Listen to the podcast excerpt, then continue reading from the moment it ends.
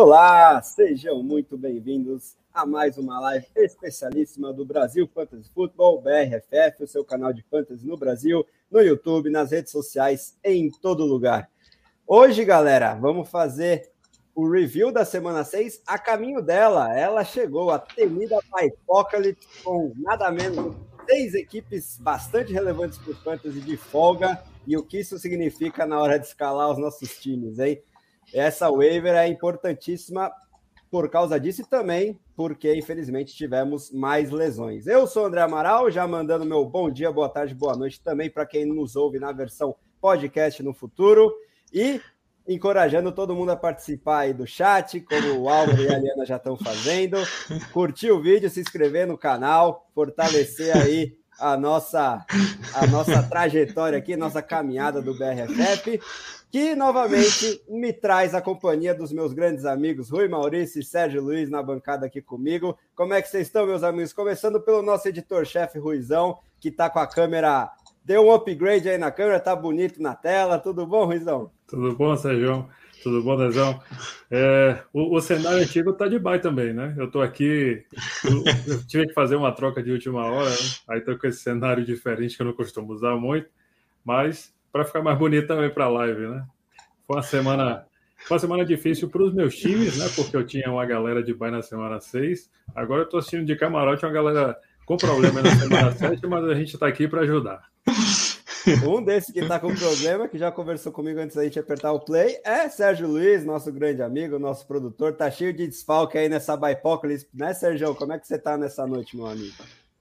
Aí, André, Rui, galera que assistindo a gente aí.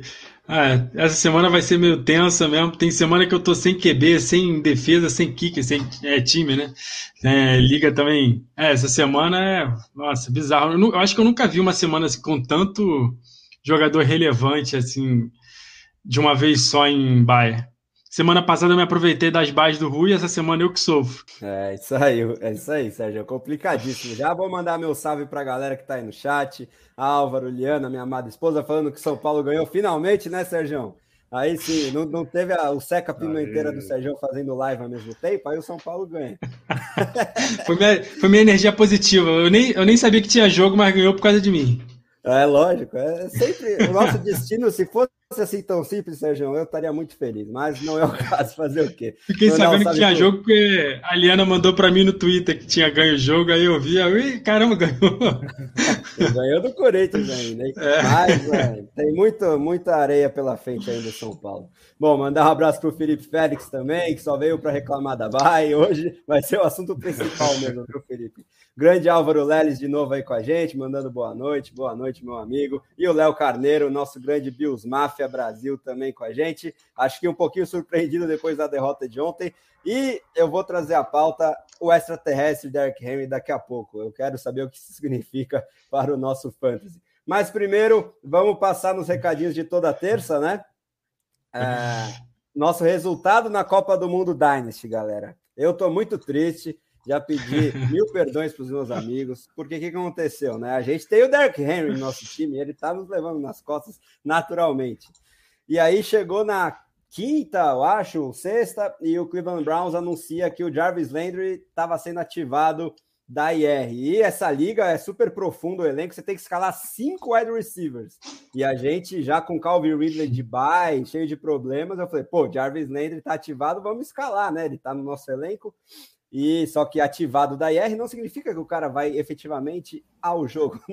Então a gente esqueceu de tirar. Se a gente tivesse colocado nossa alternativa, que teria sido o Allen Lazard, provavelmente, achou aquele touchdownzinho é, maroto, a gente teria ganho o jogo, mas no final perdemos por três pontos para o Ray GQ, né? O Ray Garvin, lá dos Estados Unidos, que assim como todos os compatriotas dele ganharam seus jogos nessa rodada, o que foi menos pior para a gente, porque a gente está na divisão internacional, né, junto com o Canadá, Austrália, França, é, e aí todos os nossos concorrentes de divisão também perderam, continuamos aí na liderança da divisão, mas se eu não tivesse dado essa mancada, o Brasilzão já estaria aí no 5-1, bem demais na, na fita, mas seguimos bem aí, 4-2, tem muito chão pela frente, mas playoffs eu acho que a gente ainda pega. Agora, Ruizão, diz pra gente como é que foi o desempenho do BRFF no Kings Classic. Pois é, nossa, nossas outras ligas internacionais aí, né, no Dynasty Draft. Lá na Auction, a gente subiu de 2-3 para 3-3. A gente venceu o Lewis Glover do Canadá. Nosso trio Prescott, Noah Fant e Diggs foram os protagonistas dessa vitória. E o próximo confronto lá vai ser o Christopher Prince do site Roto Grinders. E na Liga Snake, nossa primeira derrota. A gente está 5-1 agora. A gente perdeu para o grande Marcus Grant, lá da NFL. Então, assim, a gente já mais ou menos contar com essa derrota, né? É muito especialista. A gente não pode achar que vai sair invicto dessa, né? A gente jogou aí principalmente com o Fournette, o Prescott e o Diggs, mas não foi suficiente para vencer esse grande especialista da NFL. E o nosso próximo confronto na Liga Snake é o nosso amigo Adam Murphy, o nosso querido Murphy. Grande Murphy, que também está na Copa do Mundo, na nossa divisão. Ele que é o representante do Reino Unido. E aí, já que o Zé Ferraz chegou aí no chat falando que perdeu o que aconteceu na Copa do Mundo, basicamente, Brasil, infelizmente, perdeu seu jogo por três pontos por culpa desse idiota aqui, que também atrapalhou o Álvaro ó, lá no chat, falando: ó, queria agradecer imensamente ao André. Ele falou que o Tillen não recebe 100 jardas há uns 15 jogos, o que era verdade até essa última semana. Aí o trouxa aqui põe ele no banco, ele vai lá e faz 9, 11 recepções, na verdade, viu, Álvaro? 120 jardas, touchdown, 30 pontos. Ah, fazer o quê, Álvaro? Mas então, não, é o Álvaro entendeu de, errado. De não. Não, André, o Álvaro entendeu errado o seu conselho. Você falou assim: faz no, é, há 15 jogos que ele não recebe isso tudo. Vai acontecer esse fim de semana, Álvaro. Você perdeu todo o recado, o, sentido do recado. Exatamente, o fio da meada ali. Olha lá, o Felipe falando, eu no draft, baia psicológico, eu na semana 7, o que foi que eu fiz? É, basicamente tá todo mundo assim, ainda mais se você tiver um retrospecto negativo. Então, a, a, nossa dica também é buscar algumas trocas aí também, sem vender a casa de graça, mas às vezes é necessário pegar uns jogadores que não estão em buy, dando aqueles que estão em buy nessa rodada para os times de retrospecto positivo, para você ainda salvar suas chances de classificação. Eu estou tendo que fazer isso em algumas ligas, viu? Bom, ah, falar do Survivor também, todo mundo que estava vivo segue vivo, né, Sérgio? E novamente cada um foi com o time, eu, Sérgio, Bretas e Derek ainda vivos. E eu foi a, foi a minha vez de passar sufoco, porque eu fui de Dallas Cowboys, só na prorrogação eles me salvaram, né, Sérgio? É, vocês gostam de viver perigosamente. Eu depois estava olhando, minhas escolhas todas ganharam por três posses ou menos. Eu só vou no mais, no mais favorito, é Rams semana passada, na só pego baba. Vocês querem ficar é, correndo risco, aí faz, é, faz, passa por isso, né? É, exatamente. Eu tenho que aprender com você ainda muita coisa. Mas quem sabe a gente dê sorte. Nessa próxima rodada, eu acho que a gente vai voltar à nossa rotina de todo mundo vai, tô... time, né? Porque acho que gente já pode falar. É Arizona Cardinals e Houston é. Texas. Ninguém foi de Cardinals. Ninguém ainda. escolheu Cardinals ainda, todo mundo vai essa semana. Não tem muito o que fazer. Quem não for vai surpreender demais. Bom, vamos então antes da gente passar posição por posição aqui com as principais narrativas do fim de semana, o que significa para alvos de waivers e trocas, falar nossa infeliz lista de lesões, né? Fazer o quê? Ela sempre estará presente na NFL, que é essa liga tão física, e eu acho que com o passar do tempo o número de lesões está aumentando ainda mais e né, isso sempre influencia para o nosso querido fantasy. Os running backs, a mais importante lesão foi do Karim Hunt, né? Panturrilha já está na lista de IR, no mínimo três jogos fora, mas o Stefanski está é, prevendo entre quatro e seis semanas de ausência aí para o camisa 27. E lembrando, Nick Chubb também já declarado fora desse Thursday Night Football. A gente vai fazer a prévia desse jogo e isso tem alvos claros de waivers. E eu acho que um também de troca que é exatamente o Chubb, porque ele deve voltar na semana 8. Outros running backs lesionados, Latavius Murray, lesão no tornozelo, ainda não está claro se ele vai perder algum ou alguns jogos, eu acredito que pelo menos um é possível que ele perca. O Alex Collins, né, substituto imediato do Chris Carson lá em Seattle tá com lesões no quadril e no glúteo. Uh, Pete Carroll falou que pode ser que ele jogue, o que a gente não pode confiar ainda. E para piorar, o jogo é só na segunda-feira, então, para ter certeza absoluta, talvez só no sábado ou domingo. Antônio Gibson com lesão que ele já vem trazendo aí, uma fratura por estresse na canela, soma, somando a isso uma lesão na panturrilha, é para ficar de olho aí na, nos treinamentos do camisa 24 de Washington. E a gente vai discutir, eu acho que o assunto Antônio Gibson também quando chegar nos running backs. Quarterbacks, o Dak Prescott, que está de bye, uma lesão na panturrilha, que o time acredita que não seja muito séria, e essa bye chegou na hora certa para ele conseguir se recuperar a tempo da semana 8. E o Baker Mayfield, é, com essa lesão um pouquinho crônica aí no ombro esquerdo, tomou mais pancada aí no último jogo, mas disse que vai a campo na quinta-feira, não treinou segunda e treinou limitado hoje. Na terça, é, wide receivers, o Paris Campbell, mais uma lesão no pé aí, é, wide receiver dos Colts, deve perder bastante jogo, se não o restante da temporada, infelizmente. E o veterano Tio Hilton, que voltou aos gramados aí na semana 6, teve uma lesão no quadril, que o time está otimista, achou que é, seria pior do que realmente os primeiros exames indicaram. Pode ser que ele não desfalque é, os Colts em nenhum jogo, mas é para ficar de olho. É, Tyreek Hill, lesão no quadril, é, que ele já estava trazendo há algumas semanas, não deve ser problema, mas limita pelo menos os treinamentos dele. É, o Terrace Marshall, o calouro lá dos Panthers, sofreu uma concussão. Vamos ficar de olho no status dele. O Odell Beckham, mais um machucado aí dos Browns, não treinou nem segunda e nem terça com uma lesão no ombro. Vamos ficar de olho. Pode ser que ele seja mais um desfalque aí do Cleveland contra os Broncos. E o Kadarius Tony... para o Baker se ele jogar. É, né? é exatamente. O Yuka Darstone, o calor, o que estava se tornando uma grande sensação aí, tanto na NFL quanto para o Fantasy, infelizmente, foi um pouquinho para o sacrifício nessa semana 6. Já estava com mais de 30 jardas em três recepções no primeiro drive, só que aí ele agravou a lesão no tornozelo, deve perder entre quatro e seis semanas também, infelizmente. E Tyrene Dawson Knox quebrou um osso da mão, né? Ontem, na segunda-feira. A Bay chega numa boa hora, pensando nisso também. Pode ser que ele não perca nenhum jogo, mas talvez ele perca aí a semana 8 ou semana 9, ficar de olho no status dele. E o Travis Kelsey também, né? Uma lesãozinha na mão ou no punho. Ele voltou a campo depois de sentir. Ficar de olho aí nos status de treinamento do principal Tyrene da liga e do Fantasy. Bom, passar rapidinho aí no chat antes da gente começar posição por posição. Eduardo Camargo está aí com a gente de novo. Grande abraço para você, meu amigo. O Zé Ferraz falando. Sérgio deve estar tá incrédulo com a vitória dos Titans ontem, por causa uhum. dos contos dele, né, Sérgio? Os últimos dois Monday Nights foram terríveis para mim. Ontem eu fiquei muito revoltado também. Puta que pariu. É, não é fácil, não. Ó, o Álvaro falando de novo aí, meia hora só para falar dos machucados. Infelizmente, é a nossa realidade atual, viu, Álvaro? Vamos torcer para a semana que vem ser diferente. E o Zé Ferraz falando que logo agora o Ents decolou. Ele tá melhorando mesmo, jogo a jogo. Mas ainda tem chão, eu acredito nos Colts, viu, Sérgio? Vamos torcer. Bom, falar então aí dos quarterbacks. Uh, narrativa principal. Quem vai estar tá de bye, né? Josh Allen, Justin Herbert, Dak Prescott, três dos principais quarterbacks para o Fantasy, além do Kirk Cousins, que está um pouquinho montanha-russa, mas quando o Dalvin Cook vai a campo, ele está fazendo bastante ponto, mais de 20 pontos para o Fantasy.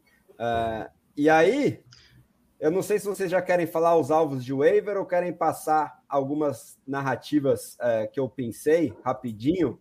Começando com você, Ruizão. Uh, eu estava um pouquinho receoso com o Kyler Murray, que ele estava com a notícia de estar tá baleado aí de novo no ombro direito, mas se a gente tirar esse último jogo aí contra os Browns de parâmetro, parece que não é o mesmo caso de 2020, né, Ruizão? É, com certeza. Está jogando muita bola e por isso a gente está considerando tantos alvos do, do Kyler Murray em ligas rasas, em ligas profundas, porque ele está jogando um bolão, né? Então a gente não tem o que desconfiar. E ele não precisa usar tantas pernas assim para ser o grande QB que ele vem sendo. Então está jogando bem demais. É, nessa semana, né, falando aí da, da Baia, a gente está falando de, do top 3 dessa semana, indo para a Bay, o Kirk Cousins, o Dak Prescott o Josh Allen, e o Justin Herbert, que alguém draftou cedo com certeza. Né, investiu um, um capital de draft muito alto para botar ele para jogo. Né? E, e o Kyler Murray é o quarto, né? Por sinal. Foi o quarto nessa semana aí. Então toda essa galera passou dos 25 pontos e vai fazer muita falta. Então a gente vai precisar de, de opções, não são muitas para essa semana. Então, assim, é, ou, ou, você faz uma troca por um QB, que a gente não recomenda, ou você investe mesmo na waiver wire. E aí o que a gente tem de opção essa semana, né, que o, o Derek já destacou também, alguns nomes lá, é, são o Tua Tagovailoa, do Miami Dolphins, que voltou aí, ganhou do. Perdeu para o Jacksonville Jaguars, melhor dizendo, a gente pensa, né? Quando a gente pensa em Jaguars, a gente pensa em derrota, né? Mas o, o Miami conseguiu essa proeza de dar uma vitória para o Jacksonville Jaguars. O, o James Winston volta essa semana contra Seattle, então é, a defesa não está tão desfalcada, né? Mas o ataque está desfalcado do Russell Wilson, então vai ser difícil para o Dino Smith manter o seu ataque em campo, o que faz com que o James Winston tenda a ganhar mais oportunidades nessa partida. Matt Ryan também está voltando de bye pelo Atlanta Falcons e, apesar de seus altos e baixos, podemos considerar um bom streamer numa semana que a gente não tem o Kirk Cousins, logo o Sérgio não vai botar o Kirk Cousins para jogar e zicar o nosso amigo. Né? O Mac Jones do New England Patriots, que conta aí com, com Josh, Jen, Josh, Josh McDaniels, que, que comanda um, um, bons ataques aí há muitos anos, e o Sandarno do Carolina Panthers. São essas as nossas principais opções da semana.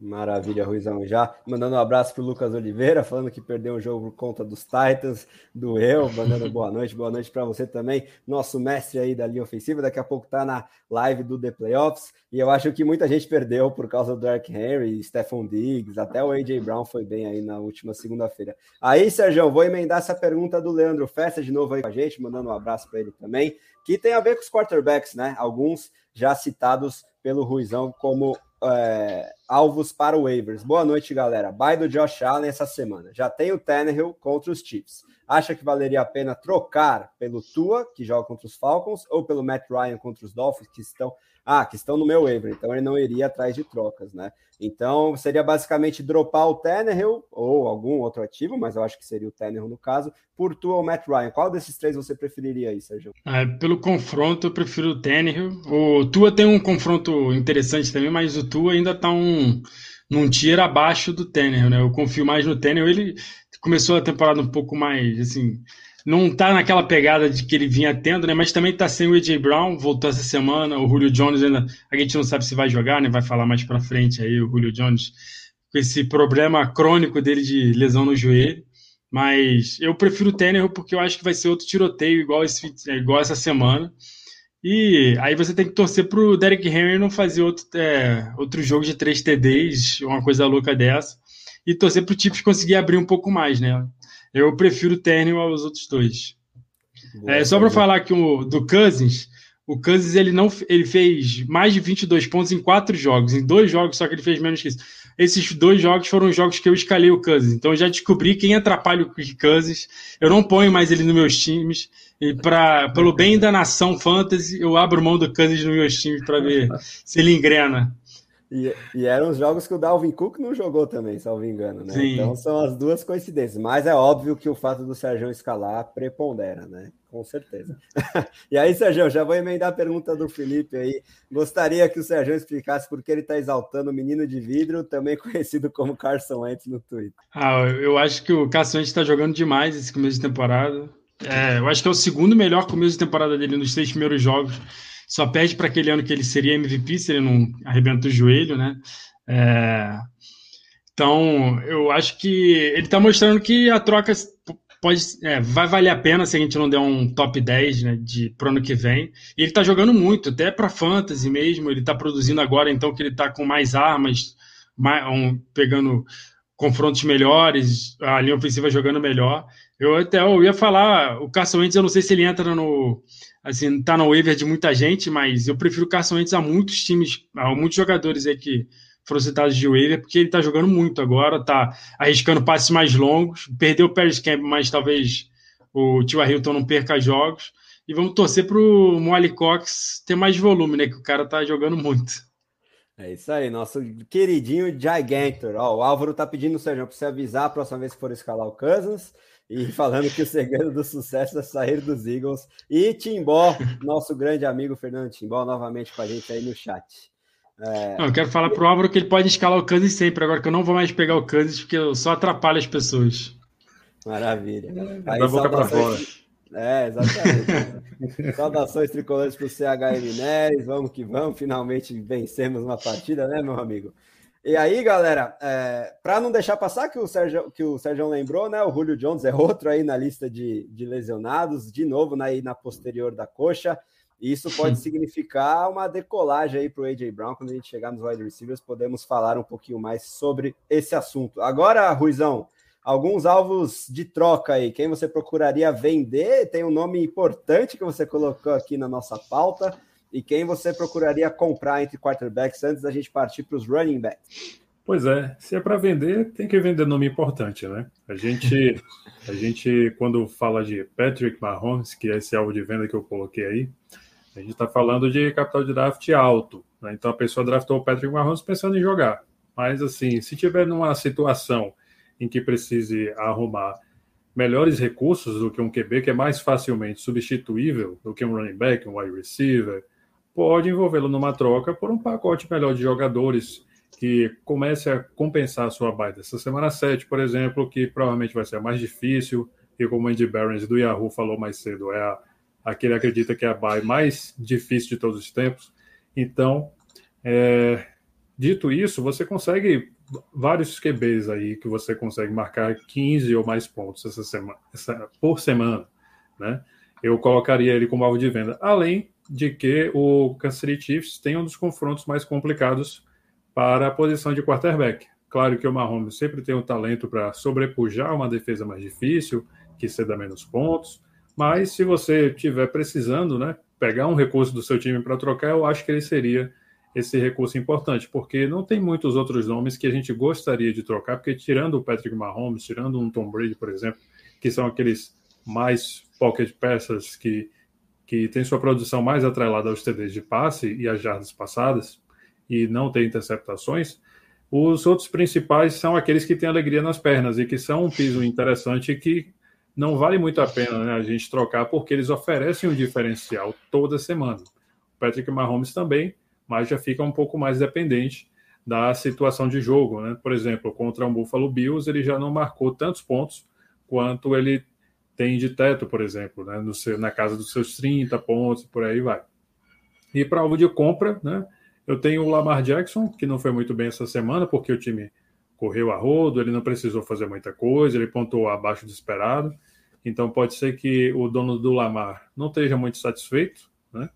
E e os QBs de buy são, são alvos de compra. Né? O, o dono, assim como os jogadores de buy, nas outras posições a gente vai falar isso também. Principalmente o Justin Herbert, né? que não teve uma boa atuação, mas e é um ativo mais barato entre esses jogadores também. Né? A gente não vai, por exemplo, querer comprar um Kirk Cousins porque ele é notoriamente um streamer, mas eu acredito que o Lamar e o Herbert são, são bons alvos de compra aí para quem estiver querendo fazer um upgrade na posição. Isso aí, sempre observando, eu acho que o retrospecto de vitórias e derrotas, né? Se você tiver ali 4-2, 5-1, 6-0, você pode se dar o luxo de trocar por esses jogadores aí de buy nessa buy apocalypse que a gente já falou tanto, e de lado contrário, se você tiver, por exemplo, uma Mahomes com recorde de 1-5 ou 2-4, talvez seja a hora de você vendê-lo é, e além do, do Mahomes com desfalques importantes nas posições de running back wide receiver, talvez seja uma boa você vendê-lo por um pacote de dois, três jogadores que te ajudem a vencer imediatamente e se recuperar, porque se você chegar ali com sete derrotas, oito derrotas, você pode já estar virtualmente eliminado da sua liga, infelizmente. Bom, passar aí no chat, mandar boa noite para Marilene e para o Sérgio Loss, estão de novo aí com a gente, os grandes patriarcas do nosso Sérgio. E o Zé tá perguntando sobre o Joe Mixon. Daqui a pouco eu vou mandar essa pergunta para o Ruizão, porque eu sei que o Sérgio já falou bastante de Mixon nas lives aqui. Ele é, ele é um pouquinho tendencioso, então eu queria a opinião do Ruizão. Mas primeiro, vou passar para o Sérgio falar é, a respeito da narrativa que eu queria mais discutir aqui, além de waivers e compra e venda entre running backs, que é o Derrick Henry, né? A gente, nas nossas prévias da temporada, comentou é, como acho que a maioria da indústria do fantasy, né? O que é o Derrick Henry? Ele é, por, pela grande maioria, acho que dos analistas de NFL, considerado o melhor running back da liga. A produção pelo chão dele é historicamente impressionante. Ele vem de duas temporadas de mais de duas mil jardas terrestres. Uh, só que a gente sempre colocava aquela, aqueles asteriscos. Ele não recebe passes, então isso diminui bastante o valor dele para ligas PPR. Uh, é, só que a gente está vendo isso mudar um pouquinho esse ano, talvez por consequência da saída do Arthur Smith, mas eu acho que indo um pouquinho além disso, o biotipo dele, que até o, o Zé comentou hoje, que é de um defensive end, não é de um running back, talvez contribua muito para que ele tenha duas coisas é, primordiais e que os outros é, running backs de primeira prateleira, né, o Christian McCaffrey, o Dalvin Cook, uh, o Saquon Barkley e o, até o Camara, o Camara um pouco menos, porque ele também não tende a perder tantos jogos por lesão, mas o Derrick Henry, por ser esse monstro, esse avatar, esse extraterrestre, ele quase sempre está à disposição e ele é muito consistente. E até aquela nossa discussão sobre o game script, né, Sérgio, que você né, puxou as projeções antes da temporada, é, até no jogo em que é, ele ficou bastante abaixo por causa muito do Game Street, que foi a estreia em 2021 na derrota é, acachapante para os Cardinals dos Titans, ele ultrapassou os 10 pontos. E aí, a partir de então, mesmo jogando contra equipes mais fortes, como foi o caso dos Bills, os Titans meio que não abriram mão da corrida, é, mesmo nessa troca de lideranças que a gente viu na segunda-feira, o Derrick Henry continuou produzindo. Então, você acha que já dá para falar, Sérgio, que ele é o running back 1 daqui para frente por todos esses fatores? Ou um Christian McCaffrey saudável, por exemplo, ainda seria melhor em ligas PPR? O que, que você acha? E também pensando em Dynasty, qual que é o valor do Derrick Henry? O que você faria com o Derrick Henry se você tivesse ele em Dynasty? Venderia em todos os lugares que eu tivesse ele, em Dynasty ou Redraft.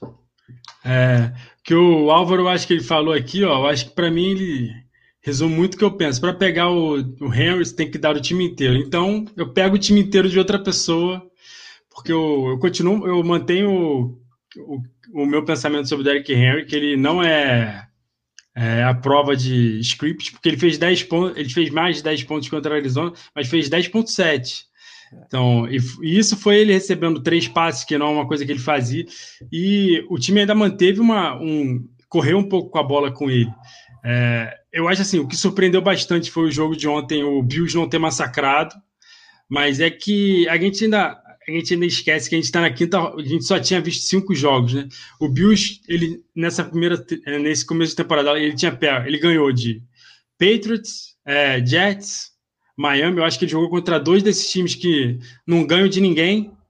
É, ele teve um bom jogo contra Kansas City, que foi a defesa eles, a defesa dominou o Mahomes, mas esse talvez seja o pior ano do Mahomes. Então, a defesa dos Bills ontem não conseguia parar o Derrick Henry e o, o, ataque não conseguiu abrir a distância que a gente espera que isso acontece.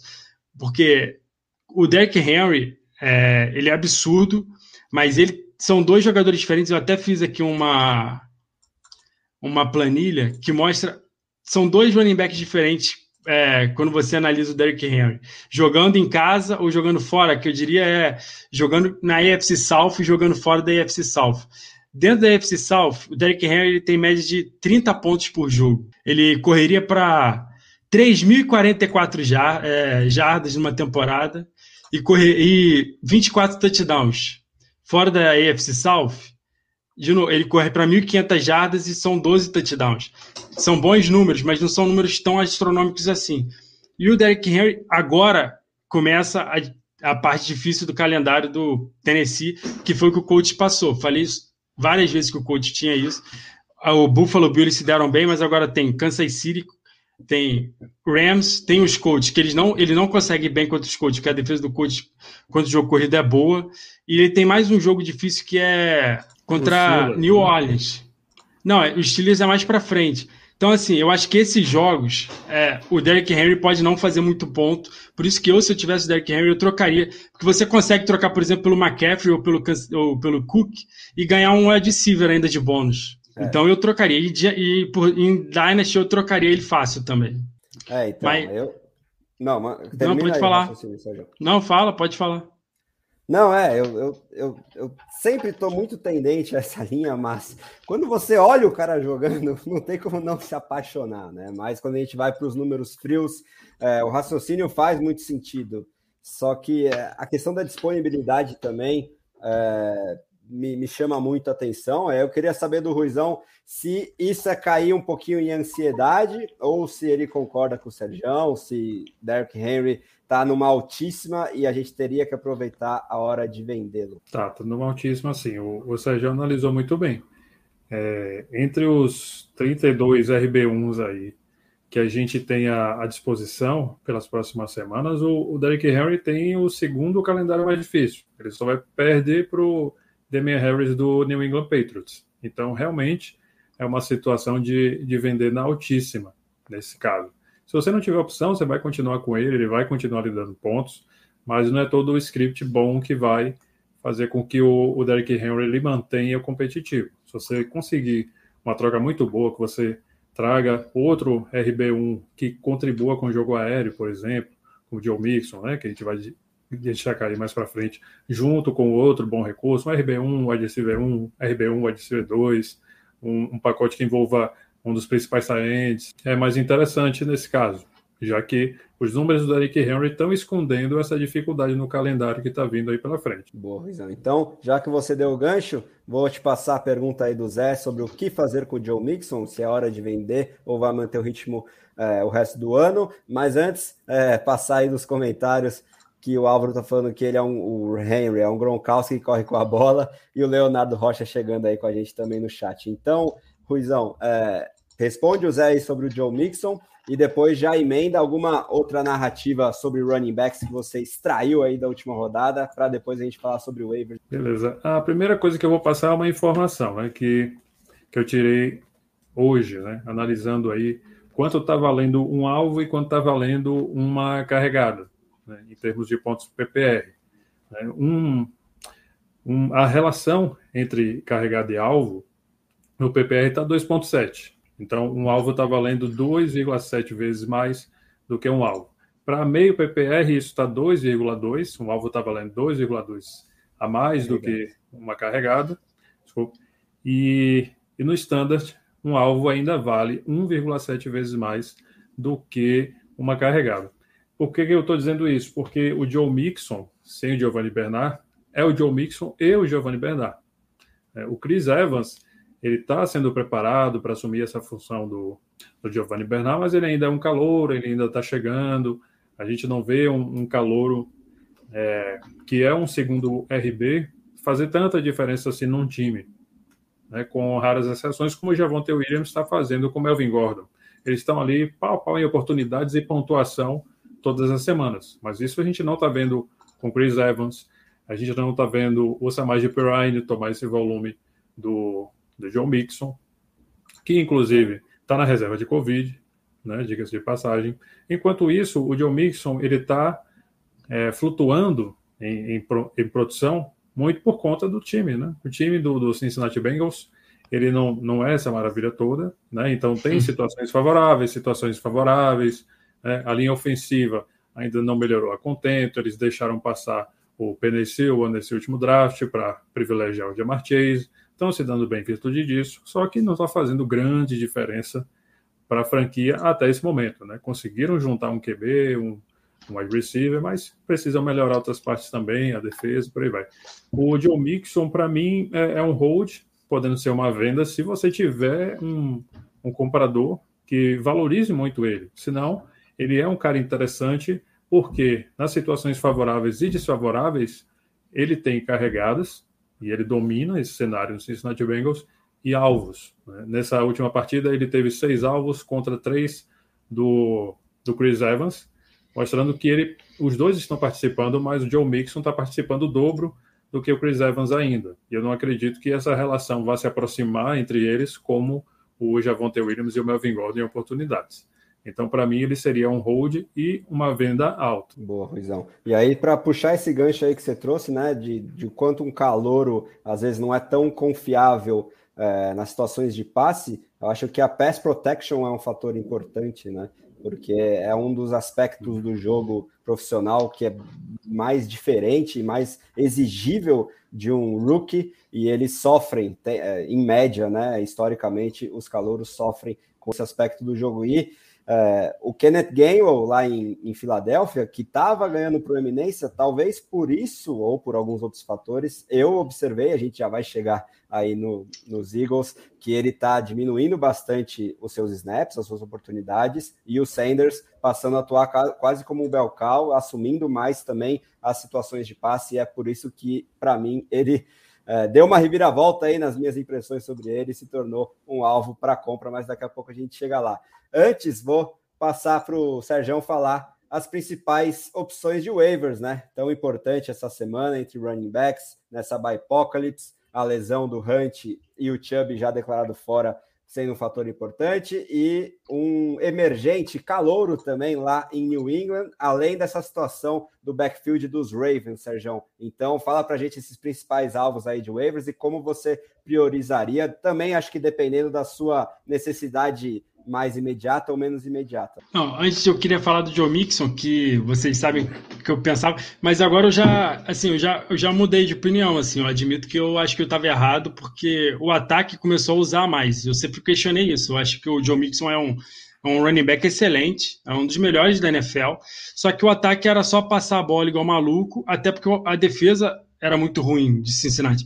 Mas esse ano o time melhorou muito, o que está permitindo o time não ter que abandonar o Joe Mixon escantear o Joe Mixon. Então eu concordo com essa visão. Principalmente o Bretas adorava o Joe Mixon. Assim. Eu ainda não concordo tanto a ponto de botá-lo no top 5, como o Bretas chegou a fazer e tal. Mas eu acho que ele é um running back fácil, um, fácil até o final da temporada. Eu não venderia o Joe Mixon, só venderia o Joe Mixon mesmo por um preço muito alto. E o Timbó está perguntando aqui do calendário do Joe Mixon, se é bom ou ruim. O Rui pode ter o número certinho, porque o Rui é. O Rui é o, é o, cara, né? Mas assim, eu assim, eu acho que o calendário não é muito ruim, não. O calendário é razoável, não tem nenhum jogo assim que assuste, porque o jogo que eu acho que uma das melhores defesas para o jogo corrido que o John Mixon enfrentaria, ele já enfrentou e foi razoável. Foi contra os Steelers, só que os Steelers a gente não pode confiar. Né? Ele enfrenta os Chargers, que tem uma defesa horrível, uh, o Ravens, que eu acho que não tem um. Jogou bem essa última semana, mas não tem, não está tendo um bom ano. Você já viu aí, Rui, qual é o calendário? Como é que está o calendário dele? Sim, sim. Para ele é, é, o quarto mais difícil, e o problema é que uhum. ele estando na, na AFC Norte, ele enfrenta os Steelers de novo, né? Steelers de novo. É, não, é, eu acho que é o, é o jogo mais difícil que ele tem até o final da temporada, né? Isso que eu até falei, que ele enfrentaria Sim. de novo. Mas o, o Browns, por exemplo, tem uma defesa boa, só que tá toda desmantelada, né? No, o Browns ele já tá ligando para qualquer um que tá na rua para jogar, para entrar em campo na semana que vem. Então, eu, eu, eu, confio no Joe Mixon até o final da temporada, sim. Mudo de opinião que eu tinha no, é, no começo da temporada e já discuti várias vezes com vocês. É, agora, em relação ao waiver, eu acho que assim, o principal nome de waiver para essa semana são os jogadores de Cleveland, né? É, são os principais, eu acho, principalmente se você está precisando de uma vitória, se você tem uma campanha assim, três vitórias, duas vitórias, você tem que ganhar essa semana. Eu acho que o Janice Johnson e o Demetric Felton, os dois têm muito valor. Em Liga PPR eu iria no Felton, em Liga Standard eu iria no Johnson, e, e Half PPR eu acho que os dois poderiam, podem ter um valor semelhante. Eu acho que eles vão fazer muito o papel do Chubb e Karen Hunt. O Hunt é o Felton e o Chubb é o Janice Johnson. Então a gente tem que tentar imaginar como é que vai ser o jogo. Eles jogam em casa contra Denver. A gente vai até falar mais para frente, mas Cleveland favorito, apesar de todos os desfalques. Eu acho que não vai ser tão fácil assim, né? Exatamente porque Cleveland talvez não tenha nem o QB. Então, eu acho que o Felton é, se for uma liga BPR, eu, eu, iria muito no Felton, porque eu acho que ele vai ter bastante volume, até porque o OBJ talvez não jogue. Quem vai jogar em Cleveland, a gente não sabe. Nem o Stefanski que sabe se ele vai poder treinar, né? Porque pode machucar as cordas vocais, sei lá, alguma coisa pode acontecer até lá. Nosso então, eu acho... Jarvis Landry também tende a não jogar de novo, né? É, um espaço muito curto de tempo, né? De domingo para hoje. Vai ganhar 10 dias de folga, então acho que eles não vão arriscar. Então, eu acho que o Felton se em uma liga PPR, eu, eu iria muito forte nele. Mas eu acho que o Johnson também é um bom nome. Tanto, os dois eu acho que vão ter muito volume, porque vão ser talvez as únicas peças além dos Tyrants. Mas para mas para resto de temporada, para mim, o meu nome favorito é o Stevenson. Porque ele mostrou, a gente estava até conversando hoje mais cedo, que ele correu bastante rota. É uma coisa que a gente mesmo, eu acho que ignorava esse, essa capacidade dele. É, eu, quando eu vi os vídeos, é porque quando a gente analisa o college é muito difícil, porque tem time que simplesmente não passa a bola para o running back, né? Então, não é o cara não sabe receber, é porque ele simplesmente não tem oportunidade. Então, eu acho que o Stevenson ele vai ter um papel definido até o final da temporada. Dos dois de Cleveland, pode ser que semana que vem eles já voltem a ficar mais atrás que o Chubb volta. O Chubb vai ser o running back 1 do time e vai fazer o papel dele do Hunt. Então, eu acho que tem esses três principais nomes. Os o running back de Baltimore. Então, a gente já falou isso, acho que o Latavius pode perder o jogo, mas aí você vai ter que depender muito do deles anotarem touchdown, porque a gente vê os jogos, a gente vê que ele não parece que não tem mais aquele arranque deles, né? De um running back que consiga fazê-los correr mais jardas e tal. Eles todos é, se limitam a 50 jardas, então você sempre depende que eles anotem touchdown. Esse fim de semana foram os três anotando touchdown, os três foram ótimos. Então, alguns jogadores, assim, eu acho que em ligas é, que você pode. É, você pode dar aquele tiro no escuro para ver o que, que vai ser. Por exemplo, o Jared Peterson, a gente estava falando do Antônio Gibson, ele está machucado. McKissick, é, principalmente recebendo bola, ele é mais usado, mas eu acho que o Peterson vai acabar tendo bastante volume se o Gibson perder jogos, e eu acho que corre esse risco. É, eu tenho ele em uma liga que é para que eu jogo com meus amigos, ele é o meu keeper. Assim, é, eu particularmente como dono do Gibson em uma liga, eu prefiro que ele não jogue por um tempo, para porque ficar nesse sofrimento até chegar a hora que ele se machucar é melhor ele descansar. Eles têm um bye na semana 9 então fica até lá fora, perde três jogos e volta 100%. Então acho que o Jared Peterson é um bom nome. Um nome que eu, eu acho que é difícil falar em termos de fantasy, porque ele já decepcionou muita gente. Está lesionado, pode ser que volte essa semana, pode ser lesionado de novo, porque é o, é o que ele mais faz na, na NFL, que é o Rashad Penny, que o Chris Carson vai perder três jogos. O Alex Collins se machucou, então, eu acho assim, se você tem o Alex Collins e planeja usá-lo, você tem que pegar o Rashad Penny. Porque o jogo é segunda-feira, se você planeja usar o Alex Collins e ele não jogar, você tem que ter alguém para usar no lugar. Então, eu acho que o Rashad Penny pode ter muito volume se o Collins perder o jogo. Mas você corre o risco dele entrar e se machucar como ele sempre faz. Eu, eu, é um jogador que, quando, gente, quando ele foi draftado, ele era muito assim desejado. Eu lembro que ele foi primeira rodada em, em draft de dinastia. Então, eu acho que ele tem talento e só não consegue ficar em campo, né?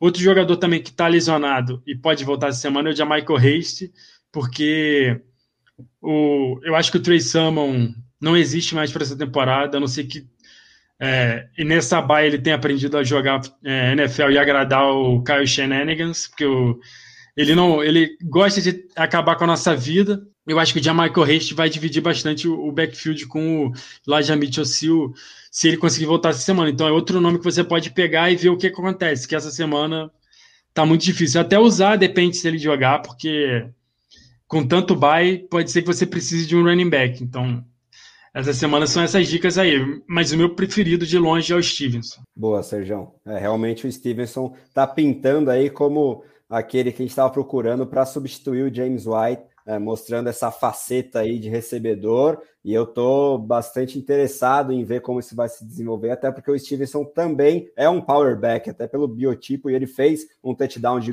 contra os Cowboys, né? E aí, aproveitando o gancho do Álvaro aqui, né? Perguntando se o Alex Collins é uma boa, nas ligas mais rasas, é, alguns. Ah, alguns alvos é, que a gente já tinha mencionado na última live, a maioria deles, né? O próprio Alex Collins. Mas aí sobre esse backfield do, do Seattle, o meu conselho é porque também eles jogam só na segunda-feira, você acompanhar as notícias sobre o Penny, se ele tá voltando bem, porque o cara voltando de lesão às vezes é um pouco preservado e também sobre o Collins. E aí, outras alternativas seriam o DJ Dallas, principalmente no, no, jogo aéreo, e o Travis Homer, que também é mais um pass catcher, mas quem sabe só sobrem esses dois aí para segunda-feira. De qualquer forma, fique de olho nas notícias.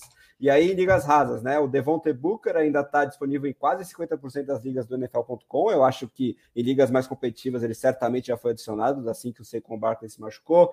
É, o próprio Alex Collins, o Khalil Herbert, lá de Chicago, teve um bom jogo contra Green Bay. É, ficar de olho se o Damian Williams volta da lista de Covid, ele ainda não testou negativo, então se o Herbert for novamente o ponto focal desse backfield do Chicago, ele tende a produzir muito bem de novo.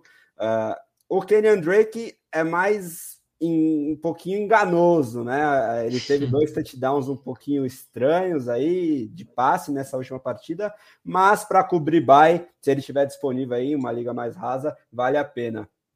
E o J.D. McKissick, principalmente ligas PPR, se ele estiver dando sopa aí na sua waiver, nessa toda essa situação do Antônio Gibson aí, que eu, infelizmente, ele, eu adoro ele como jogador, mas eu estou muito, muito preocupado com essa lesão. Uh, e como o Sérgio falou, se eles não derem um bom tempo de descanso, eu acho que ele vai ficar jogando abaixo dos 50% fisicamente da capacidade dele mesmo. Então, o J.D. McKissick tende a ter cada vez mais proeminência, além do Jared Patterson, que seria o power back, o early downs back reserva imediato, que o Sérgio também já mencionou, e esse está disponível na grande maioria das ligas. Ficar de olho nessa situação em Washington. Agora eu vou passar para o Ruizão falar alvos de compra e venda aí entre running backs. Ele destacou alguns nomes aqui. E se você quiser aí mencionar, falar um pouco para a gente encerrar também o assunto Antônio Gibson, Ruizão, qual é a sua impressão sobre essa lesão? E você listou ele como alvo para compra. Eu vendi ele pelo Miles Sanders numa liga hoje, por exemplo, e aí eu já explico depois sobre o Miles Sanders na sequência. Mas Pensa aí os nomes que você quiser, Ruizão, e se quiser falar do Antônio Gibson também, fica à vontade. Antônio Gibson é um jogador muito bom, né? Então, assim, se você pode se dar o luxo de, de trazê-lo para o seu elenco, né, para não ser um titular, por exemplo, para ser aquela opção a mais na sua campanha positiva, você montou aquele super time inesperado com Cooper Cup, com Mike Williams, com Derrick Henry, o que ocorrer, e você, ah, quero trazer um cara para um titular para adicionar profundidade. Né? Quem está em campanha positiva tem que buscar isso agora. E o, o Antônio Gibson, se ele continuar jogando com dores, se ele conseguir ir melhorando a saúde dele com, com essa com, com essa poupança que o time tem feito de, de snaps, né? se ele conseguir recuperar a boa forma ou se manter produzindo, ele pode ser uma opção interessante de compra. Não é que ele compre efetivamente, que a gente diz, né? compre de qualquer jeito, mas está aí uma, uma opção muito interessante, até porque foi uma semana difícil para ele, né? Ele tem uma média de 13 pontos PPR, essa semana ele marcou apenas 4.4, então o dono dele vai estar um pouquinho chateado, preocupado, pensando no que é que pode fazer.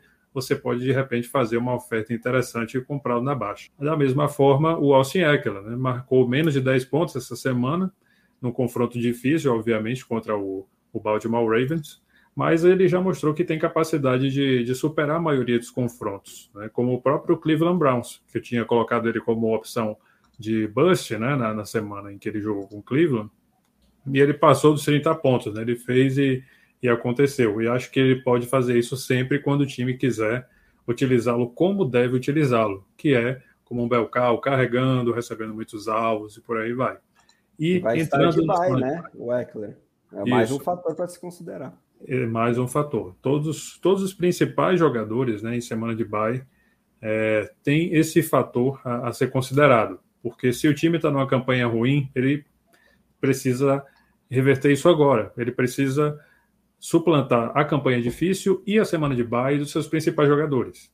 Então, é, se tornam alvos interessantes esses GMs para a gente fazer propostas por esses jogadores, que queira ou não, acabam ficando mais baratos nessa situação de barganha. Não é o jogador que, que perde, né? Mas assim, a situação do jogador é que perde valor. É isso que, que a gente põe na mesa, né? Quando a gente discute um Allen Robinson, por exemplo.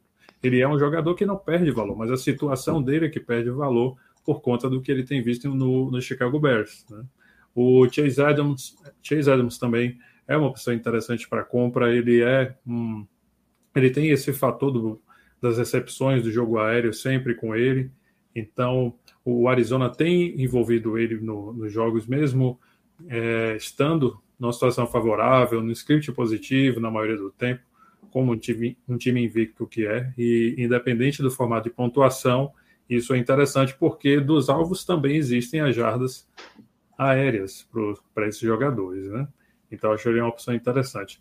O Miles Sanders está aí nessa situação difícil, então assim, quem quer adicionar um RB2, quem quer adicionar um, um flex mais interessante, e a gente também tem que pesar que o, o Miles Sanders ele é um ativo mais interessante do que o Kenneth Gainwell nesse backfield, ele está ganhando mais snaps, mais confiança do Siriane é, nesse ataque, então assim, ele vai ganhar valor em algum momento, além de ter um dos melhores calendários daqui para frente. Esse é, é, um ponto muito interessante a se pesar.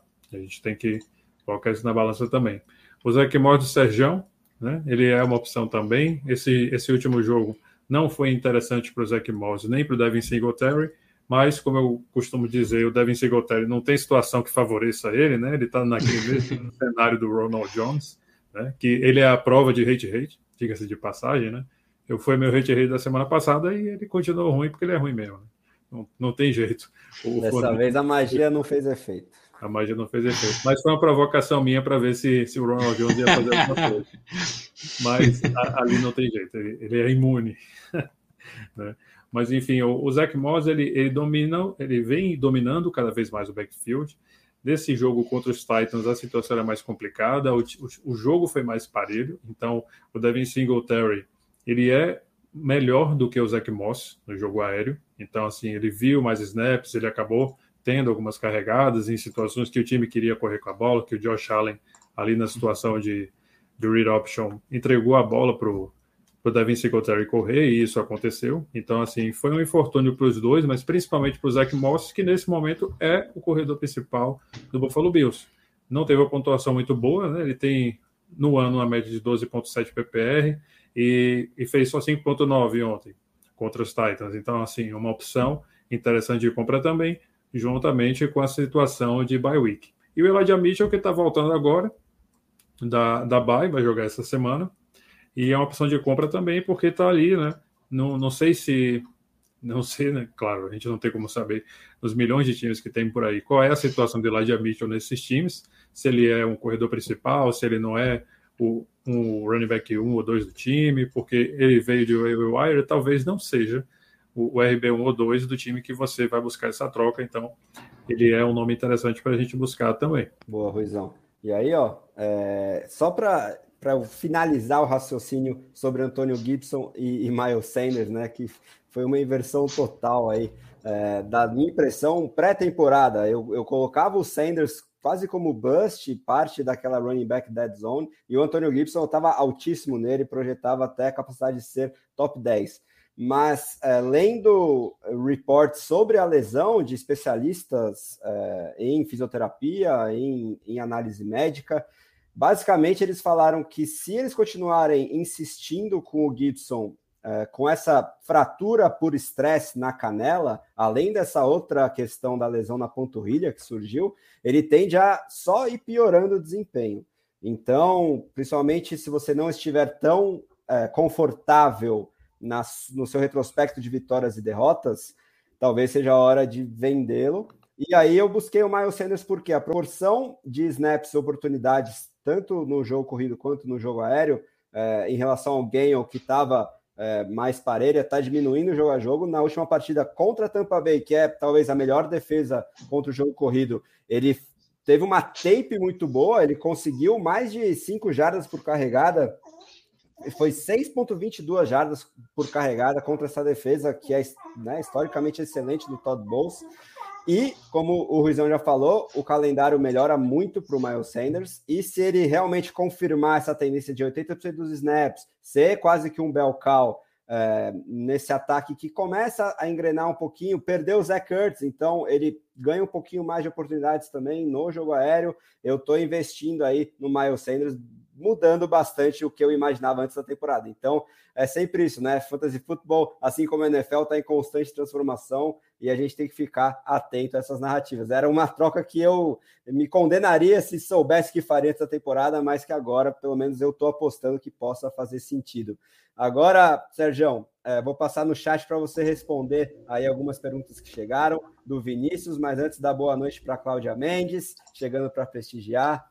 É, e o Álvaro falando sobre o Mitchell é o waiver nas minhas ligas. Ninguém vai querer isso, não, só surpreendendo no primeiro jogo. Mas a questão do Mitchell, Álvaro, é que ele parece sedimentado aí como principal running back de um ataque que é muito bom pelo chão, ainda não engrenou na temporada, mas principalmente com o Jimmy Garoppolo tendendo a assumir de novo a titularidade como quarterback, o Mitchell pode começar a render bem mais do que fez até agora. Então, se você tiver aí na waiver na sua liga, eu iria atrás com certeza.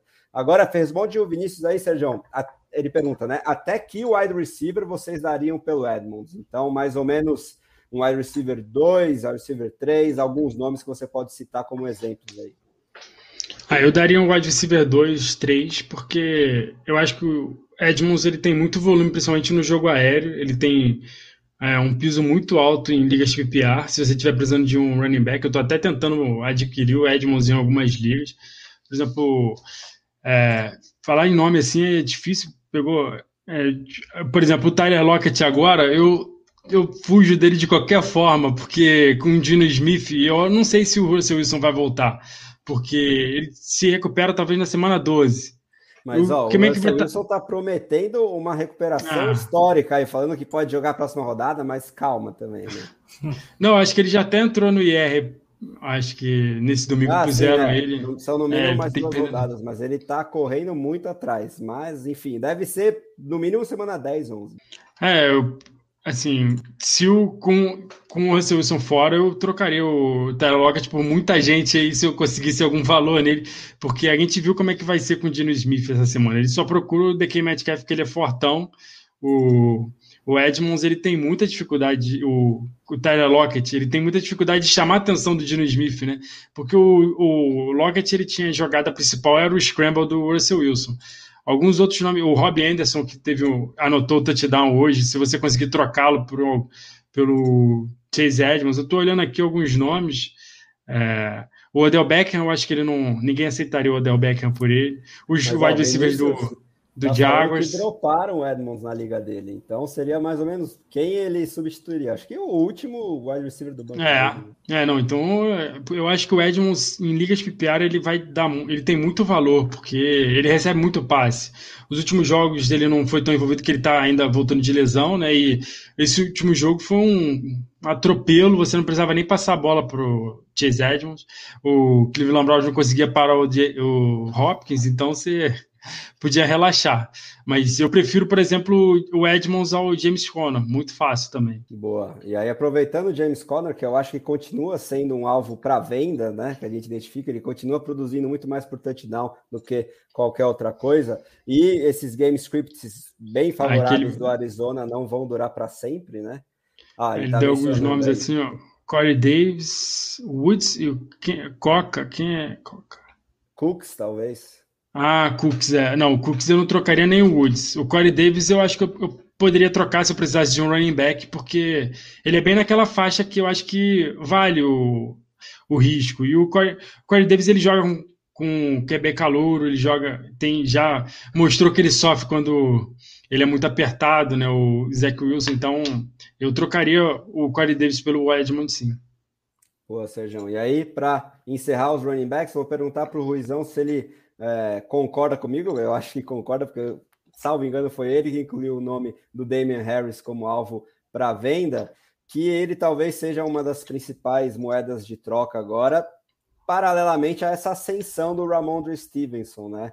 É, além desse bom desempenho um pouquinho surpreendente que ele teve contra a defesa do Dallas na última rodada, é, talvez a gente veja o Bill Belichick querendo implementar um comitê mais revezante, como ele historicamente gosta de fazer, e o Harris perca um pouco do valor que hoje ele possui. E se você quiser mencionar mais alguns nomes para venda também, Ruizão, fica à vontade. Pois é, o, o Harris, a gente já falou mais cedo, tem o calendário mais difícil para um RB1 daqui para frente. Né? Vou até buscar aqui os nomes para não deixar mentir, porque a gente estava falando do, do Derrick Henry, né? O Damian Harris, vamos lá, ele vai enfrentar, entre, entre outros, né, Carolina Panthers, o Cleveland Browns, Buffalo Bills, Indianapolis Colts e o Buffalo Bills de novo. Então, assim, só o confronto complicado. E, e ele é mais unidimensional, ele não acrescenta muita coisa no jogo aéreo. Quem é que está acrescentando cada vez mais ao jogo aéreo? Ramondre Stevenson, que, que, que é esse cara que está chegando e a gente estava pensando inicialmente, ah, o Brandon Bolden no primeiro jogo estava ali recebendo alvos e tal. O Ramondre Stevenson ele vem crescendo não só em, em, rotas corridas, como em oportunidades também no jogo aéreo. Ele é um nome mais interessante para quando o New England Patriots enfrentar essas situações adversas. Então, e aproveitar também essa, essa semana que o Damian Harris pontuou muito bem para mostrar para o potencial comprador, né, que olha só o teto dele, né? Ele fez um, uma pontuação maravilhosa essa semana, pode ser o seu RB1 daqui para frente, sabe como é que é, né? Então, é, é sempre bom aproveitar. Da mesma forma, né, o Kenny Drake também, ele fez muita coisa com pouco tempo e pouca oportunidade. Né? Poucos snaps, poucos, poucos, poucas carregadas de alvos e, e fez essa pontuação toda contra o Denver Broncos, né? que na verdade é uma defesa que não facilita muito para o jogo corrido. Então, assim, o, o, o Kenny Drake ele entrou como mais um dos alvos do, do Derek Carr, basicamente, que está espalhando a bola para Deus e o mundo. Então, a gente tem que aproveitar esse momento também e pôr o Kenny Drake à venda como uma opção interessante. E até aproveitando o discurso de ah, agora que o John Gruden saiu, o Kenny Drake vai ser mais envolvido e tal. Temos aí vários discursos para colocar nessa conversa. Né? O Chris Evans também teve um jogo muito bom, mas à medida que o. No momento que o, o Samaj Perrine voltar, pode ser que ele não tenha é, esse potencial de produção como ele teve nessa última semana. Ele é uma opção de venda também. O, o Alex Collins também, o Chris Carson pode voltar em algum momento e ele além da lesão que ele teve essa semana também, pode ser que ele não não tenha esse sucesso todo como ele teve nesse jogo contra o Pittsburgh Steelers, o que é muito atípico, né? Você vê um jogador conseguir correr 20 vezes para 101 jardas, ter essa produção toda contra uma, uma um dos front sevens mais é, potentes, mais possantes da liga. Então, assim, é, é um resultado muito atípico, então ele se torna uma opção de venda também. E, o Collins fechar... basicamente afunilou essa produção de 100 jardas num quarto só. No terceiro período só deu ele, o que também é, reforça essa narrativa de que foi fora da curva de desempenho. É praticamente um garbage time, né? Com a diferença de que o jogo ainda estava rolando e foi para prorrogação também. O Khalil Herbert também conseguiu produzir contra o Green Bay Packers, né, que historicamente domina o time do Chicago Bears.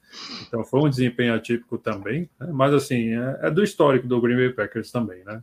Dá ponto para running back, dá ponto para Tyrande, a gente entende. Só que a gente não, não esperava algo desse uhum. tamanho, ainda mais para um running back calouro, né? O Khalil Herbert estava jogando praticamente sozinho naquele backfield que nem o Justin Fields conseguia correr muito e correr bem. Né? E por fim, o Mark Ingram do, do Houston Texans, que continua correndo muito, correndo bastante aí pelo, pelo Houston Texans e também teve um bom resultado essa semana. E você pode vender para alguém desesperado aí que, que perdeu o Dalvin Cook por lesão, por bye, etc. Dizer assim: ah, você tem que botar alguém para jogar, né? Bota aqui, ó, o Mark Ingram, eu tô aqui oferecendo para você. Você passa para mim, seu Justin Jefferson, é, faz um, uma proposta aí que nem o, o presidente, né? É, é, quando o Ingram. Muito bacana aí. É, então, pois é. Quando o Ingram ultrapassa as 10 carregadas e as 70 jardas, é sempre uma oportunidade de tentar passar para frente, porque isso é o ponto fora da curva nesse Houston Texans aí que não se ajuda. E aí, aproveitando a questão do Las Vegas Raiders, né, que o Ruizão falou que o Car tá distribuindo muito mais a bola do que a gente estava acostumado, e é uma coisa que a gente já tocou na última semana. O Dantas tá perguntando, Sérgio, se o Waller hoje está abaixo do Andrews. A gente acho que né, concorda com essa afirmação, mas queria reforçar aí, saber a sua opinião. Se você, por exemplo, se tivesse a oportunidade de trocar hoje o Waller por Andrews, você faria? Como é que você vê essa situação de dois dos principais tarentes da, do Fantasy aí, da NFL? É, eu acho que o Andrews acabou subindo o tier, né? E o Waller meio que se manteve nesse tier, porque a gente tem a garantia de que ele vai ter os targets, só que ele não tá tendo aqueles targets absurdos que ele principalmente aqueles 19 targets né, do primeira rodada, que foi brincadeira. Eu acho que o Waller ainda. Ele, assim, ele, os dois eu acho que para mim tem os mesmos valores. É muito difícil eu falar que o Waller foi passado pelo Mark Andrews, porque eu acho que o Mark Andrews ele foi muito ajudado pelo script dos jogos do Baltimore, que não é o script normal, né? Tanto que nesse último jogo ele não foi tão bem assim. É, o jogo contra o Colts, por exemplo, eles estavam perdendo por três posses, aí o Lamar Jackson teve que passar a bola igual nunca mais passou, e os, tanto o Mark Andrews como o Marquise Brown ficaram no top 4 de recebedores de pontuação, fizeram mais de 30 pontos. Ficaram muito abaixo do placar, né? Então eles tiveram que passar muito a bola, por isso que o Mark Andrews destruiu. Eu prefiro o Waller ainda, porque eu acho que ele. O Derek Carr vai ser obrigado a passar mais a bola do que o Lamar Jackson. O Derek Carr não corre com a bola assim, eu gostaria muito mais do, do Darren Waller se o Hunter Renfro não existisse, porque eu acho que eles um atrapalha muito o outro. Mas eu ainda prefiro o Waller ao Andrews até o final da temporada, ainda não, não cheguei nesse ponto, não. Boa, Sérgio. É, é, e eu acho que a gente tinha discutido isso também, né? Os Ravens passando muita bola, a gente estava falando do desempenho da defesa, e nesse último domingo foi totalmente ao contrário do que a gente estava projetando, porque parece que os Ravens históricos voltaram, né? O jogo corrido voltou a funcionar e a defesa contra os Chargers, né? O que surpreendeu bastante, que era um dos times sensação até essa última semana. Mas ficar de olho aí se isso se confirma como uma tendência, né? Essa retomada do bom desempenho defensivo, principalmente dos Ravens, mudando bastante o game script, ou se o Lamar vai ter que voltar a passar bastante a bola e é, fazer com que o Andrews ganhe mais valor para o fantasy. Aí eu vou, vou pegar essa, essa pergunta do Dantas também. Damian Williams voltando essa semana, o que ainda não está totalmente garantido.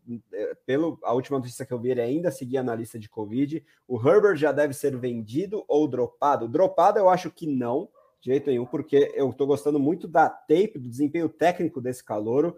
É, correu muito bem aí nos, nas, nos, dois jogos em que ele teve oportunidade, principalmente nesse último contra Green Bay, e foi envolvido até certo ponto, acho que foram três ou quatro targets, mas já é alguma coisa para running backs é, no jogo aéreo, né? Uma coisa que muita gente estava apostando que ele não faria, e ele não fazia tanto no college, mas é, ele está praticamente sozinho nesse backfield.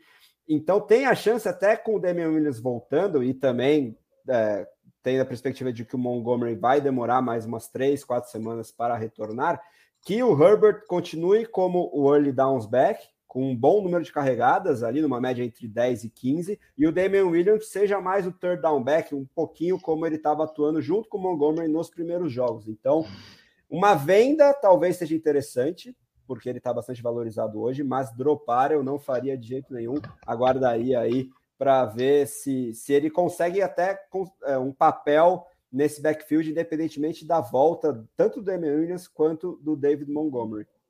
Uh, aí, ó, já chegaram várias perguntas. Vou passar a primeira para o Ruizão, do Leonardo Rocha, falando sobre o T. Higgins. O que vocês acham dele? É um jogador que ainda tem seu valor para manter ou esperar um jogo para a troca? O que, que você acha, Ruizão? Eu acho que ele tem valor, sim. Ele é o wide receiver 2 do Cincinnati Bengals que vai enfrentar muitas situações adversas por jogar na AFC North em primeiro lugar. Então, tem muitos times muito competitivos estão brigando por vaga nos playoffs. Então, como muitas dessas partidas ainda estão por vir, o T. Higgins vai ser muito importante e ele mostrou que mesmo com o Jamar Chase ele ainda é relevante, mesmo com é, Joe Mixon, ele, ele tem essa relevância, né? Ele passou à frente do Tyler Boyd já mesmo no ano passado, já ainda como calor, e mesmo com a chegada de um calor de, de mais gabarito como o Jamar Chase, alguém tem que ser o wide receiver 2 do time e ele vem cumprindo bem esse papel. Ele, ele é bastante eficiente quando acionado, então ele para mim seria uma, uma boa opção de flex, por exemplo, né? um dos melhores flex que, o, que um time poderia ter, essa é a verdade, principalmente, claro, em ligas que pontuam por recepção, ou uma opção de wide receiver 2 em semanas de bye ou em ligas mais profundas. E ele não é hoje um ativo tão atrativo para venda, mas seria, para mim, um dos melhores holds na posição de wide receiver. É, ou até comprar um pouquinho de, no desconto, né? E ele tá voltando de lesão é um fator. Enquanto Sim. ele for ficando mais saudável, ele tende a, a, aumentar a prominência. Lembrando que na primeira rodada, ele, nas primeiras duas, se não me engano, ele teve um desempenho bem interessante, até mais snaps e targets do que o Jamar Chase. Mas Hoje eu acho que está sedimentado o Chase ali como wide receiver 1, mas o volume do Higgins acho que tende a, a retomar a boa forma. Aí, ó, o meu grande amigo Vitor está perguntando sobre o Alex Collins. A gente já falou um pouquinho sobre esse backfield, Vitão. É, o Pete Carroll está otimista que ele tem uma chance de atuar na segunda-feira, mas a melhor coisa a se fazer é acompanhar as notícias, é, os training reports, né? O, a atividade dele no treino, se vai ser limitada, se ele vai ficar fora do treino, se vai ser full practice. Por enquanto, na terça-feira não dá para ter muita certeza se ele vai a campo ou não na segunda. E aí, ó, já que tá, o assunto é Russell Gage, tem que ser para o Ruizão a pergunta, né? Tá perguntando o Vitor se ele volta, volta para fazer ponto ou não, Ruizão. Acho que ele já pulou desse barco, infelizmente, né?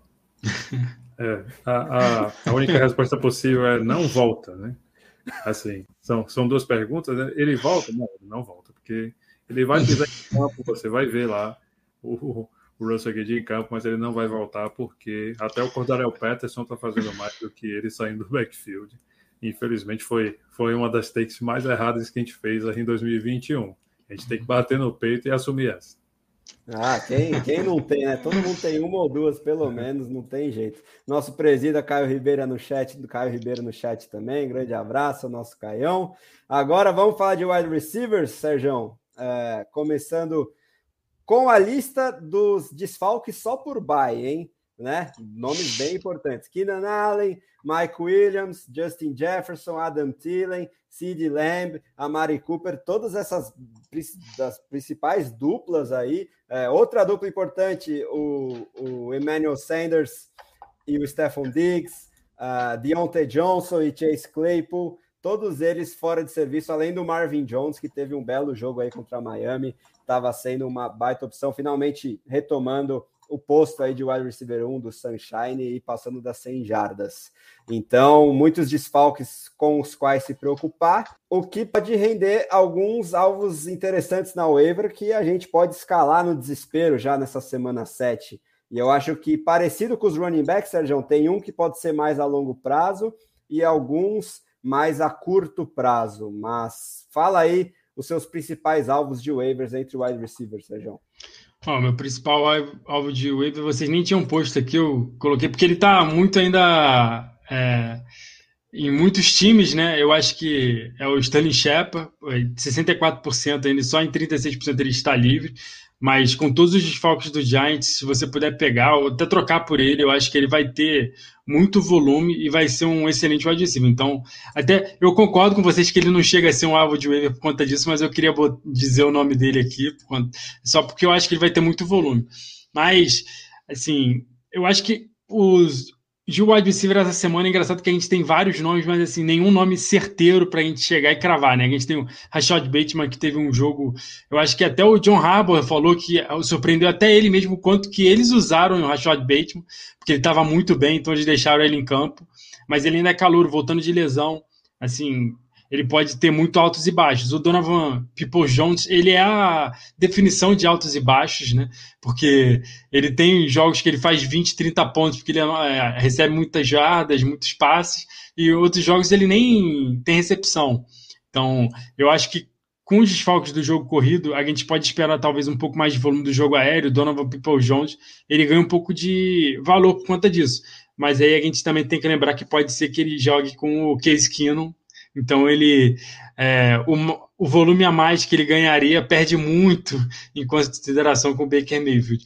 O Daniel Mooney, se ele está na sua waiver, eu acho que não pode estar na sua waiver. Ele eu vou é uma é triste alguém dizer isso, mas ele é o wide receiver 1 do Chicago Bears para o fantasy, porque o Allen Robinson o Justin Fields não procura o Allen Robinson direito, né? Ou, ou não consegue se conectar com o Allen Robinson. Então, o Daniel Mooney, se você tem que escalar um receiver do Chicago, é o Daniel Mooney. E ele tá conseguindo produzir, mesmo com pouquíssimo volume de aéreo de Chicago Bears essa temporada, o Daniel Mooney consegue ter uma certa relevância. O Tua Hilton, é, se ele não tiver lesionado, eu acho que ele é um bom nome para você pegar, ainda mais agora com o Paris Campbell. Se ele jogar essa semana, eu acho que ele pode produzir, porque eu acho que o coach vai ter que passar bastante a bola contra os, os 49ers fora de casa. O Tio Ayrton ele mostrou que ele tá, tá muito bem, assim, ele voltou. Eu não esperava nada contra ele, mas a, dele, né? Mas contra os Houston Texans, ele tira as forças de não sei onde para produzir. É o famoso Tio Houston. É, eu acho que seria esses assim os nomes principais. Tem alguns nomes que a gente pode arriscar mais. O Nico Collins, eu vi de perto o jogo que o jogo do Colts eu vejo inteiro mesmo. Ele teve bastante volume, mas o Davis Mills é complicado. Assim, só dá para confiar mesmo no Brandon Cooks semana sim, semana não. E o Jamal Igner, o Agnew, vocês puseram aqui, eu até peguei ele em várias ligas. Ele é o que tem tido mais volume dos outros wide receivers, né? Que eu peguei o Tevin Austin, eu peguei. Eu tenho umas ligas que eu tenho é, dinastias que é, é, muito espaço, pouca produção. Eu peguei todo mundo dos, do Jacksonville Jaguars. O James Agnew é o que está produzindo mais. Ele recebe, ele retorna field goal, se isso dá ponto para vocês. É, é, na liga de vocês é importante vocês pegarem, então eu acho que vale a pena, mas é muito para ligas muito maiores. É, o Dantas está falando que o Pérez Campbell está na IAR, sim. Eu, eu, fiz referência à lesão do tio Hilton, né? Que ele saiu machucado. O Pérez Campbell, infelizmente, dá pena, assim, falar, mas eu acho que ele nem joga mais essa temporada. O coach não quis oficializar, mas o tom de, de velório que eles deram nas entrevistas é que o Pérez Campbell assim, se jogava e jogar muito para o final da temporada, infelizmente. É, o Jamal Agnew, que você falou, só para não deixar passar, é um retornador talvez dos principais hoje da NFL e detentor do recorde de touchdown mais longo, de 109 jardas na semana 2, ah, é, do, se não me engano, né? Do field goal, é verdade. É, do field goal do Prater ali, de 60 e tantas jardas, caiu nos braços dele, foi retornado para touchdown. Se isso contar para a pontuação do jogador, ele ganha um pouquinho mais de valor, pode ser uma opção interessante. E aí, uh, o Rashad Bateman, eu acho que eu estou um pouquinho mais otimista que o, que o Sergião sobre ele, porque uh, eu gostei da, do desempenho técnico e, e eu esperava muito menos snaps e, e menos targets para ele do que ele teve nessa partida aí, que ele estreou na NFL. Então, mais ou menos como foi com o Kader Stone, a gente pode ver algo parecido, ele, ele, ganhando proeminência nesse corpo de recebedores pela própria qualidade técnica mesmo, e deixando alguns outros nomes mais é, veteranos, mais de grife, para trás. Um, e aí, em ligas rasas, a gente ainda consegue achar o Tim Patrick também na waiver, então fica de olho, é um cara que segue produzindo aí, mas não tem grife e a galera deixa passar. E principalmente com o Jerry Judy ainda não voltando uh, a, a campo aí por Denver, ele continua sendo uma opção bem interessante. Agora, o Dantas perguntou exatamente sobre o Allen Robinson, Ruizão, e aí eu acho que o Sérgio deixou claro que nessa pergunta aqui, ele que seria a opção a ser dropada, né? Estou em uma liga PPR com Devonta Smith e Allen Robinson e preciso me livrar de um. Qual deles, Ruizão? Pois é, pela primeira vez na carreira do Allen Robinson, a gente pode falar em dropar o cara, né? Uhum. Porque, como eu falei mais cedo, não é o jogador que perde valor, mas a situação. O talento está lá. Né? O DeAndre Hopkins, por exemplo, né? para a gente não falar isoladamente, para a gente colocar as coisas em contexto, DeAndre Hopkins é a mesma coisa. Esses dois jogadores estão ali na mesma faixa de. Travou rapidinho, probleminhas técnicos, daqui a pouco o Ruizão está de volta. Não, estou ouvindo, André. Ah, então o problema é aqui comigo, desculpa. é, quem sabe faz ao vivo. Enfim, é, é, de Hopkins, por exemplo, não está com o teto que a gente costuma ver, mas ele ainda é o mesmo jogador, está com lesão, está concorrendo mais por alvos com um grupo muito grande de jogadores. É, então, isso só para ilustrar que um jogador não deixa de ser bom, mas a situação é que melhora ou piora a depender do time, a depender do calendário, do quarterback, por aí vai. Aaron Robinson está nessa situação, ele não é mais o wide receiver 1 do time, até que se prove o contrário, o Darnell Mooney é que tem feito é, esse papel, até porque o, o Allen Robinson tem um nome muito grande, então as defesas se preparam para marcá-lo como uma opção principal, e aí os outros nomes acabam sobressaindo no plano de jogo ofensivo do Chicago Bears. Isso acontece. Né? A gente pode esperar que o Allen Robinson tenha um ou alguns jogos bons nessa temporada, a gente pode esperar, mas é, a gente não sabe se a nossa campanha na liga pode esperar.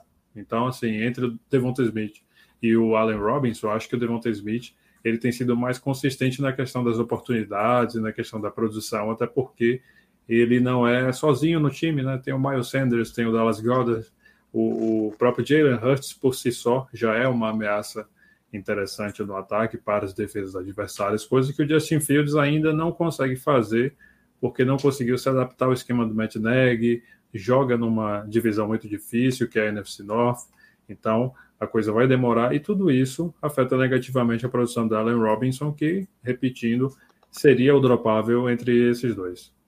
É, triste, né, a situação. Ele foi draftado ali no top 12, surpreendendo muito negativamente, infelizmente. Talento tem, vamos, e ele já jogou com quarterbacks piores do que o Fields. Quem sabe na segunda metade da temporada isso mude, mas né, nessa toda essa situação que o Ruizão já deixou brilhantemente clara, ele seria a opção mesmo. É, e aí o Álvaro brincando que o Justin Fields está preocupado em não ser sacado, depois ele pensa em passar a bola, tem esse fator também, ali ofensiva fraca aí dos Bears. E vamos lá, o Vitor falando que as dicas foram boas, vitória é do pai, e o Caião tá pedindo para eu analisar a seguinte trade. Justin Jefferson, Cordero Patterson e Darren Waller por Austin Eckler, Dallas Goddard e Brandon Cooks. Ah, sem dúvidas eu fico com o lado do Eckler, é, porque né, é um running back top 5, que sabe, no mínimo top 10. Claro que tem o fator, fator buy agora na semana 7, mas se você puder esperar, tiver um recorde ok e opções boas para escalar nessa semana, compensa muito. E do outro lado, envolve o, o maior céu, eu acho, que continua sendo um dos maiores céus, o Cordero Patterson. É, ele está produzindo muito em poucas oportunidades. Então, principalmente, essa é a maior discrepância aí dos dois pacotes. Ok, que você perde nos outros dois nomes, né? Dallas Goddard é um pouco abaixo que o Darren Waller, mas o Goddard, para mim, tende a crescer muito na ausência do Zach Kurtz.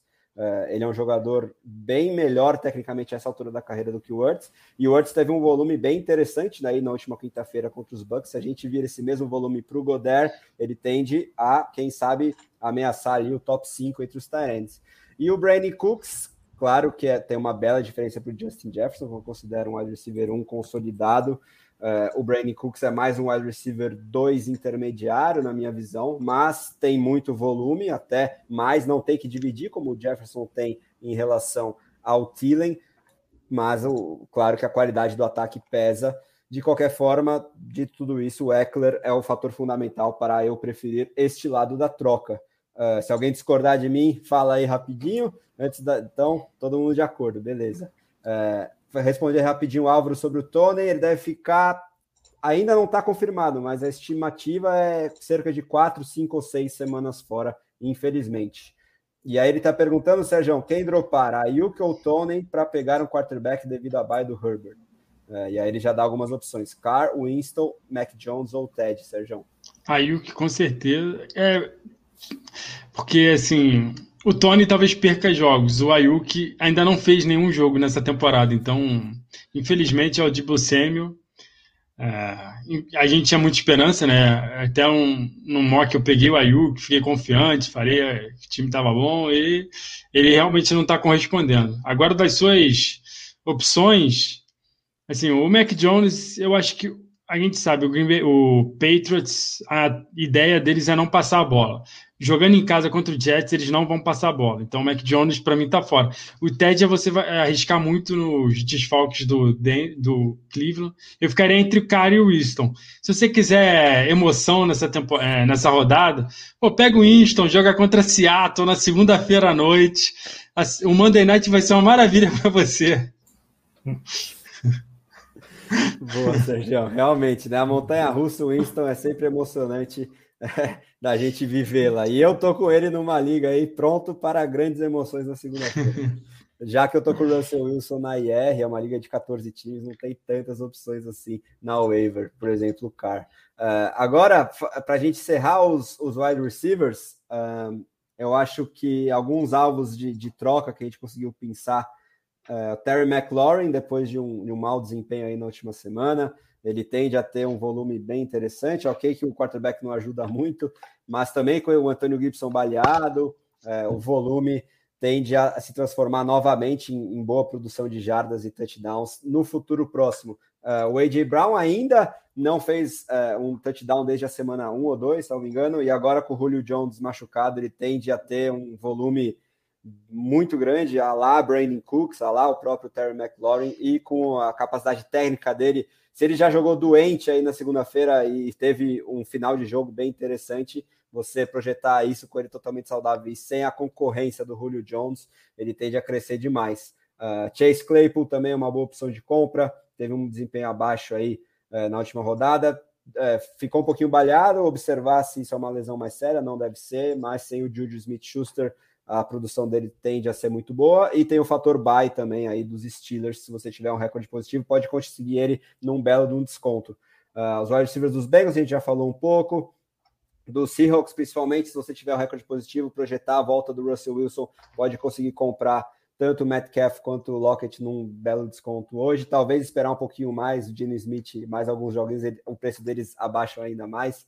Uh, Michael Pittman também ficou abaixo na última partida e tem, tem tudo para retomar um bom desempenho, até porque o Paris Kane machucou, como a gente já falou. E o Hunter Renfro, aquela maquininha de PPR que atrapalha tanto o Darren Waller, tende a crescer bastante. A gente espera que isso aconteça principalmente para a nossa Copa do Mundo Dynasty.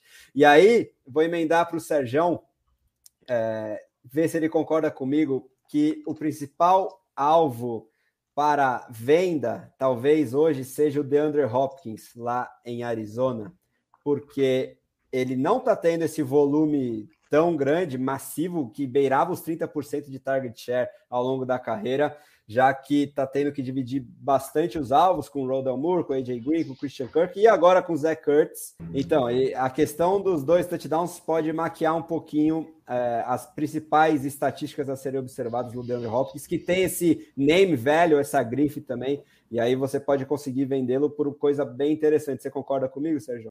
Concordo sim, eu acho que ele é assim, é um nome que você consegue mais valor, né? Porque ele tem o nome dele, o DeAndre Hopkins, teve um jogo de dois TDs, mas ele tem tido o menor volume da carreira dele contra, é, agora pelo, pelo Arizona. Eles têm muitas opções, o Zach Ertz chegou lá, eu acho que ele vai ser mais envolvido do que o Max Williams, então a tendência é piorar a questão do volume do DeAndre Hopkins. Se você conseguir trocar o DeAndre Hopkins, por exemplo, pelo Stephon Diggs, que não está produzindo tanto, mas eu acho que ele tem uma possibilidade de produzir maior do que o DeAndre Hopkins. Ou até ó, você consegue, de repente, trocar um running back 2 pelo AJ Brown, que eu acho que a gente já falou aqui várias vezes que ele é um nome de compra. Você troca o, pelo AJ Brown mais um running back que vai te fazer dar um salto. Eu acho que você tem que capitalizar nesse jogo mesmo, porque é, a tendência é, é, ser um ano bem difícil para o Hopkins em termos de fantasy. Tipo, ele produziu essa semana, na outra semana não tem tanto volume, não produz tanto. Então, eu acho mesmo que ele é um nome de venda, porque você pode faturar bastante com ele pelo nome de Andre Hopkins. Boa, Sérgio. Agora, para a gente acelerar um pouquinho também, não, não chegar nas duas horas de live, é, vou, vou pensar um outro nome de, de, venda, que é o Antônio Brown, que explodiu, mas está jogando quase metade dos snaps da dupla principal, Mike Evans e Chris Godwin, e a regressão à média tende a chegar se você conseguir vender aí o Antônio Brown, talvez por um desses companheiros de time, é, é algo a se pensar. E aí, passar no chat para encerrar o assunto wide receivers, Ruizão, passar para você a pergunta do Danta sobre o Marcus Callaway. Ele ainda pode ser interessante daqui para frente? O que, que, você acha? É, pode ser interessante, mas não tem um teto muito grande. Né? É, não podemos ser otimistas sobre o Michael Thomas, porque a gente não teve notícias até o momento que a gente está conversando aqui na live. Então, assim como a gente já vinha conversando lá no mês de junho, antes da, da temporada começar, a situação do Michael Thomas não foi muito bem endereçada pelo próprio jogador, pelo, pela equipe técnica, pelo corpo médico, de, de fisioterapeutas, etc. Então a, a, lesão dele acabou exigindo uma segunda cirurgia que fez com que ele começasse essa temporada na PUP e lá ele está até agora. Né? Nessa semana ele está elegível para treinar, para jogar, mas a gente ainda não ouviu notícias, o que é negativo. Né? Então o Callaway ainda pode sim ter oportunidade, juntamente com os outros recebedores. Esse ano o Camara não está recebendo tantos alvos assim. Então o James Winston vai precisar dele, vai precisar do Jonathan Harris, então ele ainda tem alguma relevância, porém não com o teto de Michael Thomas, por exemplo. Então ele tem que ser considerado um flex no seu time, que vai ter essas oportunidades até que a gente tenha notícias claras sobre a situação de saúde do Michael Thomas, que pelos nossos indícios de momento ainda não promete um retorno breve. É, exatamente. Alguns especialistas médicos projetam no mínimo umas três, quatro semanas de treinos, porque ele não treina desde o comecinho do ano para que ele tenha algum retorno de boa forma física e entre em campo. Então, Callaway tende a continuar esse recebedor é, principal, mas volátil do Saints até lá. É, o Álvaro brincando que o Murray passa a bola até para o Kingsbury. É, e que lá nos Titans não precisa passar a bola porque é só entregar para o Derrick Henry e esquece. E aí, Sérgio, antes da gente passar para os Tyrants, responde o Timbó sobre o Ryan Fitzpatrick. Alguma perspectiva dele retornar? Você tem ideia aí, mais ou menos qual semana ele pode retornar? Eu acho que desde o momento da lesão dele, né, o nosso querido Edwin Porras falava sempre semana 11 e 12. É, então, isso a gente também tem que discutir se ele vai ser o titular mesmo. Eu acho que. É, não sei como é que vai estar a temporada de Washington também, né? Porque pode ser que eles abandonem a temporada e deixem o Taylor Heineken para ver o que, que, ele pode oferecer a eles. Então, é, eu acho que o, o, Ryan, o Fitzpatrick tem um upside maior em termos de fantasy e de NFL mesmo. Ele tem mais capacidade de ganhar os jogos, ainda mais esse ano, porque a defesa do Washington é, é tudo que a gente não pensou que ela fosse ser, que é péssima. Ela não consegue parar ninguém, então eles precisam de um QB maluco para ficar no tiroteio doido, que o, o Fitzpatrick é o, é o. Eu acho que é o símbolo desse, desse tipo de QB, né? Então, eu acho que ele teria daria mais retorno para o time. Agora resta saber se ele vai conseguir voltar mesmo. A gente não tem muita notícia, né? Quando tem essas lesões longas, o cara parece que some e os times não falam mais sobre eles, né? Então, a notícia atual mesmo é de semana 11 e 12. Pois é, Sérgio. E esse fator possível abandono da temporada por parte de Washington é mais um motivo que me dá receio em relação ao Antônio Gibson, né? Mais ou menos como o Cincinnati fez com o Joe Mixon Sim. ano passado, eles podem decidir, ah, temos aí seis, sete derrotas, não brigamos por mais nada, não tem por que a gente colocar o nosso um dos nossos principais jogadores em contrato de calor ainda, a risco de agravar a lesão e retirar. Não, e o running back que vai né? e o running back vai só apanhar então, pois é. é. E o Carolina fez isso com o principal running back da, da NFL também ano passado, né? Exatamente, foi mais um exemplo, né? O Christian McCaffrey até poderia ter voltado aí para as últimas semanas em 2020, mas Carolina preservou aí um dos seus principais ativos, o que faz todo sentido, já que o time não estaria mais brigando por playoffs. Agora, para a gente emendar os Tyrants, é, o Fernando Timbó está te perguntando, Sérgio, nossa torcida pelo Goder agora vai dar certo? E a gente, a gente falamos um pouquinho sobre ele, mas talvez seja um, um bom alvo para compra, né? Até porque ele vem de uma semana de desfalque por Covid e a galera esqueceu um pouquinho dele. O que, que você acha sobre o Goder, Sérgio? É, eu falei aqui, né, no período de draft, que eu achava que o Zach estava na vitrine para ser trocado, só que eles demoraram demais, então atrapalhou um pouco a temporada de fantasy do, Go, do Goder. Mas eu acho que agora ele vai ser um Tyrande 1 até o final da temporada, porque ele vai meio que juntar as duas produções, tanto a dele quanto a do Urts, e eles estavam produzindo bastante, né? Como é, um, um Tyrande único. O problema é que um acabava produzindo em um jogo, o outro no outro. Então, agora eu acho que o Goddard ele vai ser Tyrande 1, um, assim, brigar para ser o topo dos Tyrands lá até o final da temporada, porque eu acho que ele vai ter muito volume. A defesa de Filadélfia é bem fraca, e o Jalen Hurts é o nosso Tim Tebow de 2021, que no final dos jogos ele vai para o garbage time, aí o Dallas Goddard vai brilhar. Boa, Sérgio. Agora passar para o Ruizão falar os nossos alvos de waivers. E tem um queridinho do Sérgio, que talvez seja a opção mais clara, pelo menos até o titular voltar, né? Lá em Washington, nosso querido Foquinha. E mais alguns outros nomes interessantes, até porque temos de bye e machucado o Dawson Knox, o Dalton Schultz também de bye essa semana, Jared Cook. Então fala pra gente aí, Ruizão, quem você tá de olho nas waivers entre os Tyrants? Pois é, eu já peguei o Ricky Seals Jones na semana passada, né? Ele que, que foi alvo do meu hate rate deu certo, e é, acho que ele vai continuar dando certo, né? Porque a participação dele em snaps, em alvos, está muito boa, ele está fazendo essa função do Logan Thomas muito bem, né? Ele está tá sendo um late breakout aí na carreira dele, até o Logan Thomas voltar. Então vale a pena pegá-lo sim, para utilizar nessa semana 7 que eles enfrentam ninguém menos do que o Green Bay Packers, obviamente, né? Porque, porque não seria o Green Bay Packers, né? Então, assim, a pior defesa contra Tyrants, assim, na tape, né? Como, como diz você, é, é excelente opção para o Ricky Seals Jones, ainda mais nessa situação que não sabemos se o Antônio Gibson vai jogar 100%. Se jogar, ele não vai jogar 100%, a verdade é essa. Então, e, e não tem ninguém depois do, do Terry McLaurin, né, que é relevante o suficiente para atrair esses alvos do Taylor Heineken, que também não é esse passador excelente que consegue distribuir a bola para qualquer um. Então ele precisa de alguém competente ou de um alvo grande, que nesse caso é o Ricky Seals Jones, num confronto extremamente favorável. Então ele é o primeiro nome dessa nossa lista. Seguido pelo Coke Matt, do Chicago Bears, numa situação bem parecida. O Justin Fields precisa de, de um alvo grande e consistente. O Cole é o melhor talento na posição nesse momento lá no time de Chicago. O Tyler Conklin, que eu vejo que ganhou a briga para ser o terceiro recebedor, se a gente não contar com o Dalvin Cook saudável, no, no Minnesota Vikings. Né? Apesar de que ele está de baixo essa semana, então ele é uma opção para você pegar e colocar no seu time como uma opção de, de 2 ou um stream para a semana seguinte.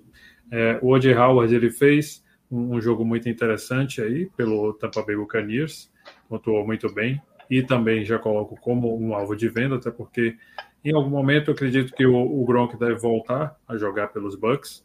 Então, enquanto o, o Gronk não volta, o O.J. Howard acaba se tornando uma opção interessante. Ele passou aí o Cameron Braid, que, que nunca mais foi o mesmo. Não, não sabemos explicar porquê, mas é claro que o O.J. Howard também é um talento muito bom na posição. O Gigantor está aí, produzindo aqui ali, né? nem sempre toda semana, mas vale a pena tê-lo no, no, no, time. Ele está lá no meu, no Scott Fishbowl. Infelizmente, eu não escalei na semana que devia, quando ele fez uma pontuação muito boa, mas ele voltou a produzir e, e eu acho que ele vai ser meu titular daqui para frente, lá nas ligas de Scott Football.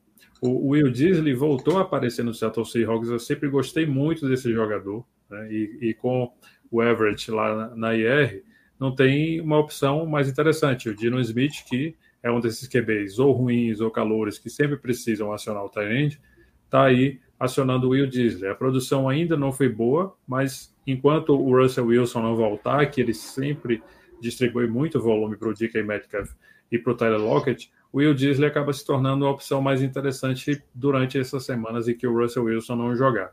Então, eu gosto muito da opção do Will Disley. E o Zacchaeus, que a gente já falou mais cedo, né, nas ligas rasas, se ele estiver disponível, ele tem que ser buscado, porque chegando em Arizona ele se torna uma das melhores opções ofensivas e de longe a melhor opção de, de tie-end nesse time de Arizona, que historicamente não, não teve um jogador muito bom nessa posição. O próprio Rick Seals Jones já passou por lá e, e, acabou não rendendo muito, mas claro que a situação também não foi favorável. Mas não dá para ignorar o Zach Kurtz no seu time. Né? E isso favorece o Zach Kurtz. Em Arizona, isso favorece o Dallas Goddard lá em Filadélfia. Essas são as principais opções de waiver para essa semana. Boa, Ruizão. Agora vou emendar para o Serjão é, o comentário do Álvaro falando que pegou o miojo nas waivers. O Serjão sabe de que eu estou falando. Uns pontinhos ele me garante. Vamos ver se ele sabe mesmo. E aí, quero saber se o Serjão também concorda comigo. Não, Álvaro, depois você fala quem é aí que eu não entendi a piada, não. Eu acho que ele está falando do cabelo do gigante, viu? Ah, ah, tá. Pode ser. Será que eu matei a charada? Bom, vamos ver. Álvaro, responde a gente aí que eu fiquei curioso agora. Até dei uma pesquisada aqui para ver se eu consegui entender, mas não consegui, não. Miojo é uma boa. Bom, é, e aí, Sérgio, você concorda comigo falando de trocas entre os Tyrants? Que o Noah Fent, depois de ter explodido quase que 90% da produção dele no garbage time nesse último domingo, e com a perspectiva de que o Jerry Judy volta logo logo, ele pode ser um importante alvo para venda. Uh, e talvez você conseguir o, a grife Zach Kurtz num novo destino um pouquinho acima do real valor dele para você também buscar uma troca mais vantajosa entre os Tyrants? Ah, não, é o Tyler Higby, acho que eu e o Eduardo semana passada a gente brincou que ele era um miojo, que ele estava lá, eu fazia a verdade. É, o Tyler Higby É, mas é um bom nome mesmo. Eu acho que ele, ele sempre garante uns pontinhos. Para Tyrande tá, tá, é melhor que nada, né? Qualquer pontinho na, na posição de Tyrande vale a pena.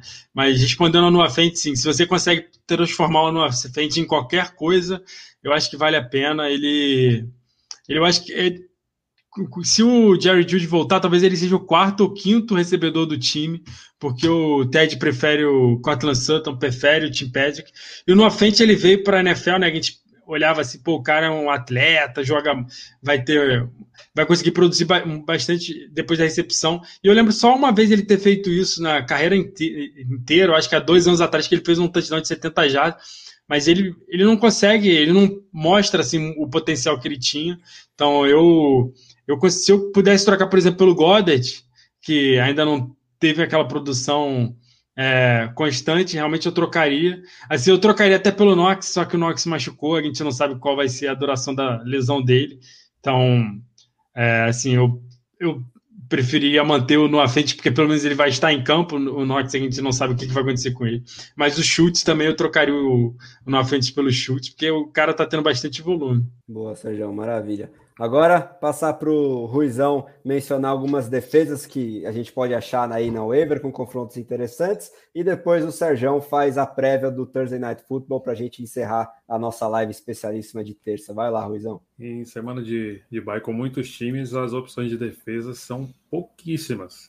E além de serem poucas, você não tem para onde ir. Né? Você não pode nem olhar para as outras. Então, assim, a gente separa quatro nomes que são os mais interessantes para essa semana não vão estar disponíveis é, em todas as ligas, mas é, qual é a nossa ordem de preferência?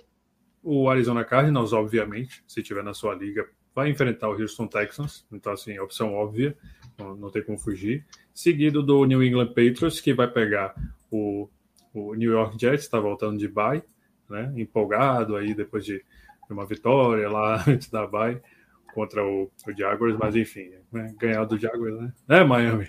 Mas enfim. Não, e a galera pode ter dropado os Patriots porque ia pegar os Cowboys, né? Então pode estar bem mais disponível mesmo. Pode estar mais disponível, uma opção muito interessante. É, terceiro lugar, o New York Giants, se você não conseguir nenhum desses dois primeiros, enfrentando os Panthers, que não vem numa boa situação, né? O Sandarnold ele está um pouco inconstante nessas últimas semanas.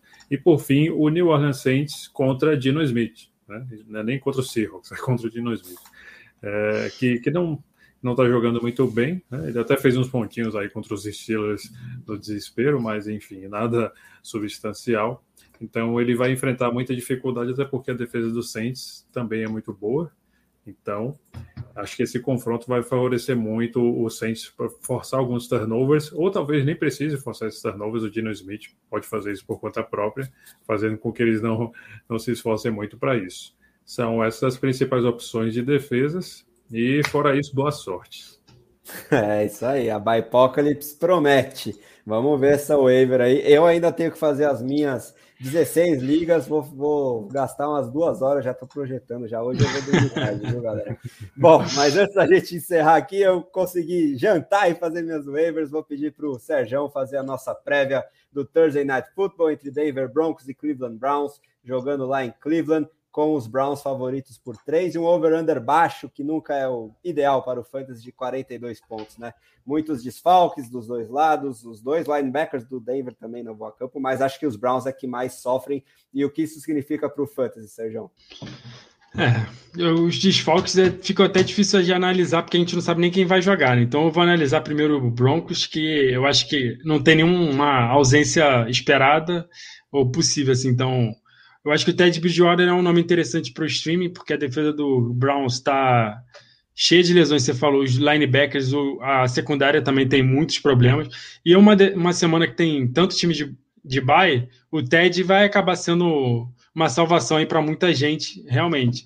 O, os running backs do, do Broncos, eu só uso mesmo se for muito no desespero, porque eles têm 50% exatamente quase de volume. É, você vai depender de alguém anotar um touchdown e tá ficando difícil, porque o ataque do Broncos não produz muito, é mais o jogo aéreo. Então, eu fugiria dos dois running backs. Se precisasse, eu apostaria mais no Javonte Williams, porque ele tem recebido um pouco mais de passe. Do jogo aéreo é o Cortland Sutton, o Tim Patrick, que dá para confiar. Eu acho que eles têm tido muito volume. O Noah Fent, na, no, nessa semana de baia, a gente estava falando que é venda, mas não tem tanta opção assim no mercado para essa semana. Você pode arriscar também, mas é bem baixo mesmo o preço dele. Eu acho que ele não ficaria no top 10, por exemplo, para mim, de preferência. Aí agora do lado do Browns são duas, duas análises, né? Uma com Baker. Com Baker você pode confiar no Odell Beckham, se ele jogar, porque a gente não sabe. Se o Odell Beckham não jogar, eu acho que o Donovan People Jones pode produzir bastante.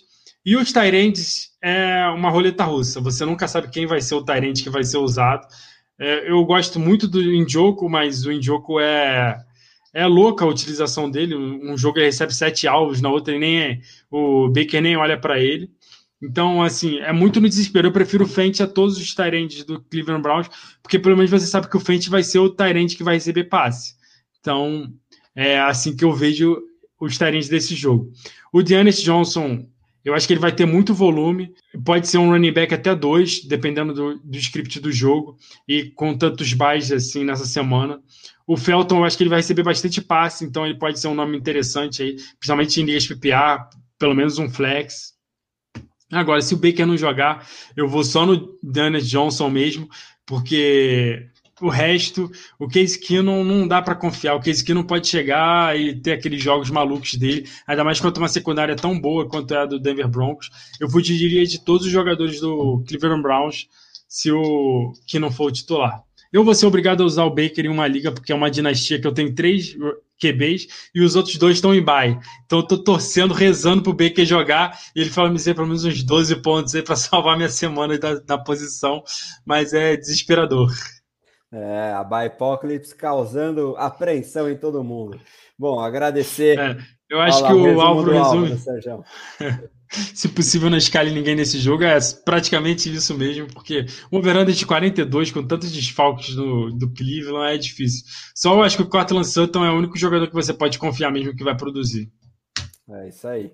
Bom, galera, agradecer todo mundo que participou aí pelo chat. Quinta-feira tem mais com a prévia de todos os outros jogos, a exemplo do que o Sérgio acabou de fazer da, do restante da rodada. Finalmente vou estar de volta aí nas prévias de quinta, né? A CBF não, não colocou ali é, o, meu bate-ponto, meu evento de é, participação obrigatória no jogo de São Paulo, então vou poder estar junto do Serjão, do Derek e do Datanael. Não percam quinta-feira, 8 da noite. Na próxima terça a gente volta para repercutir a rodada também, sempre às 8 horas. Acompanhe os nossos conteúdos escritos lá no site, pelas redes sociais, bombando, como sempre, toda semana, os textos de streaming, de prévia da rodada, das crônicas, é, do, do, dos kickers, das defesas, dos quarterbacks é, e valor de troca com o nosso querido Caio Bretas, que está fazendo falta, estou com saudade dele. Vou dar um salve para ver se ele aparece semana que vem.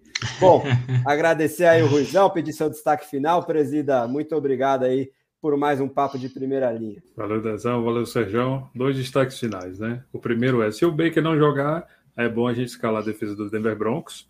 Né? Não está aí muito disponível nos streams, mas é, vale a pena escalar se isso acontecer, que é o case em que não ninguém merece, né? Só a, a torcida de Minnesota que, que guarda boas lembranças dele por, por conta daquele milagre lá naquele playoff.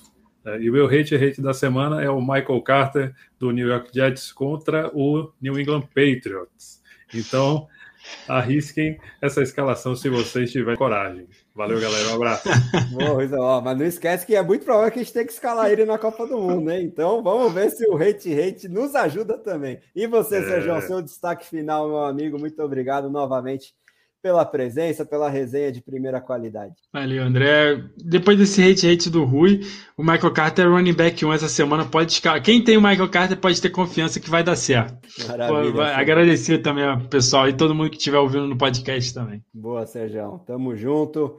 É isso aí, galera. Semana que vem tem mais, quinta-feira tem mais. Acompanhem o conteúdo do BRFF em todas as mídias possíveis. Um grande abraço, um bom restante de semana e até a próxima.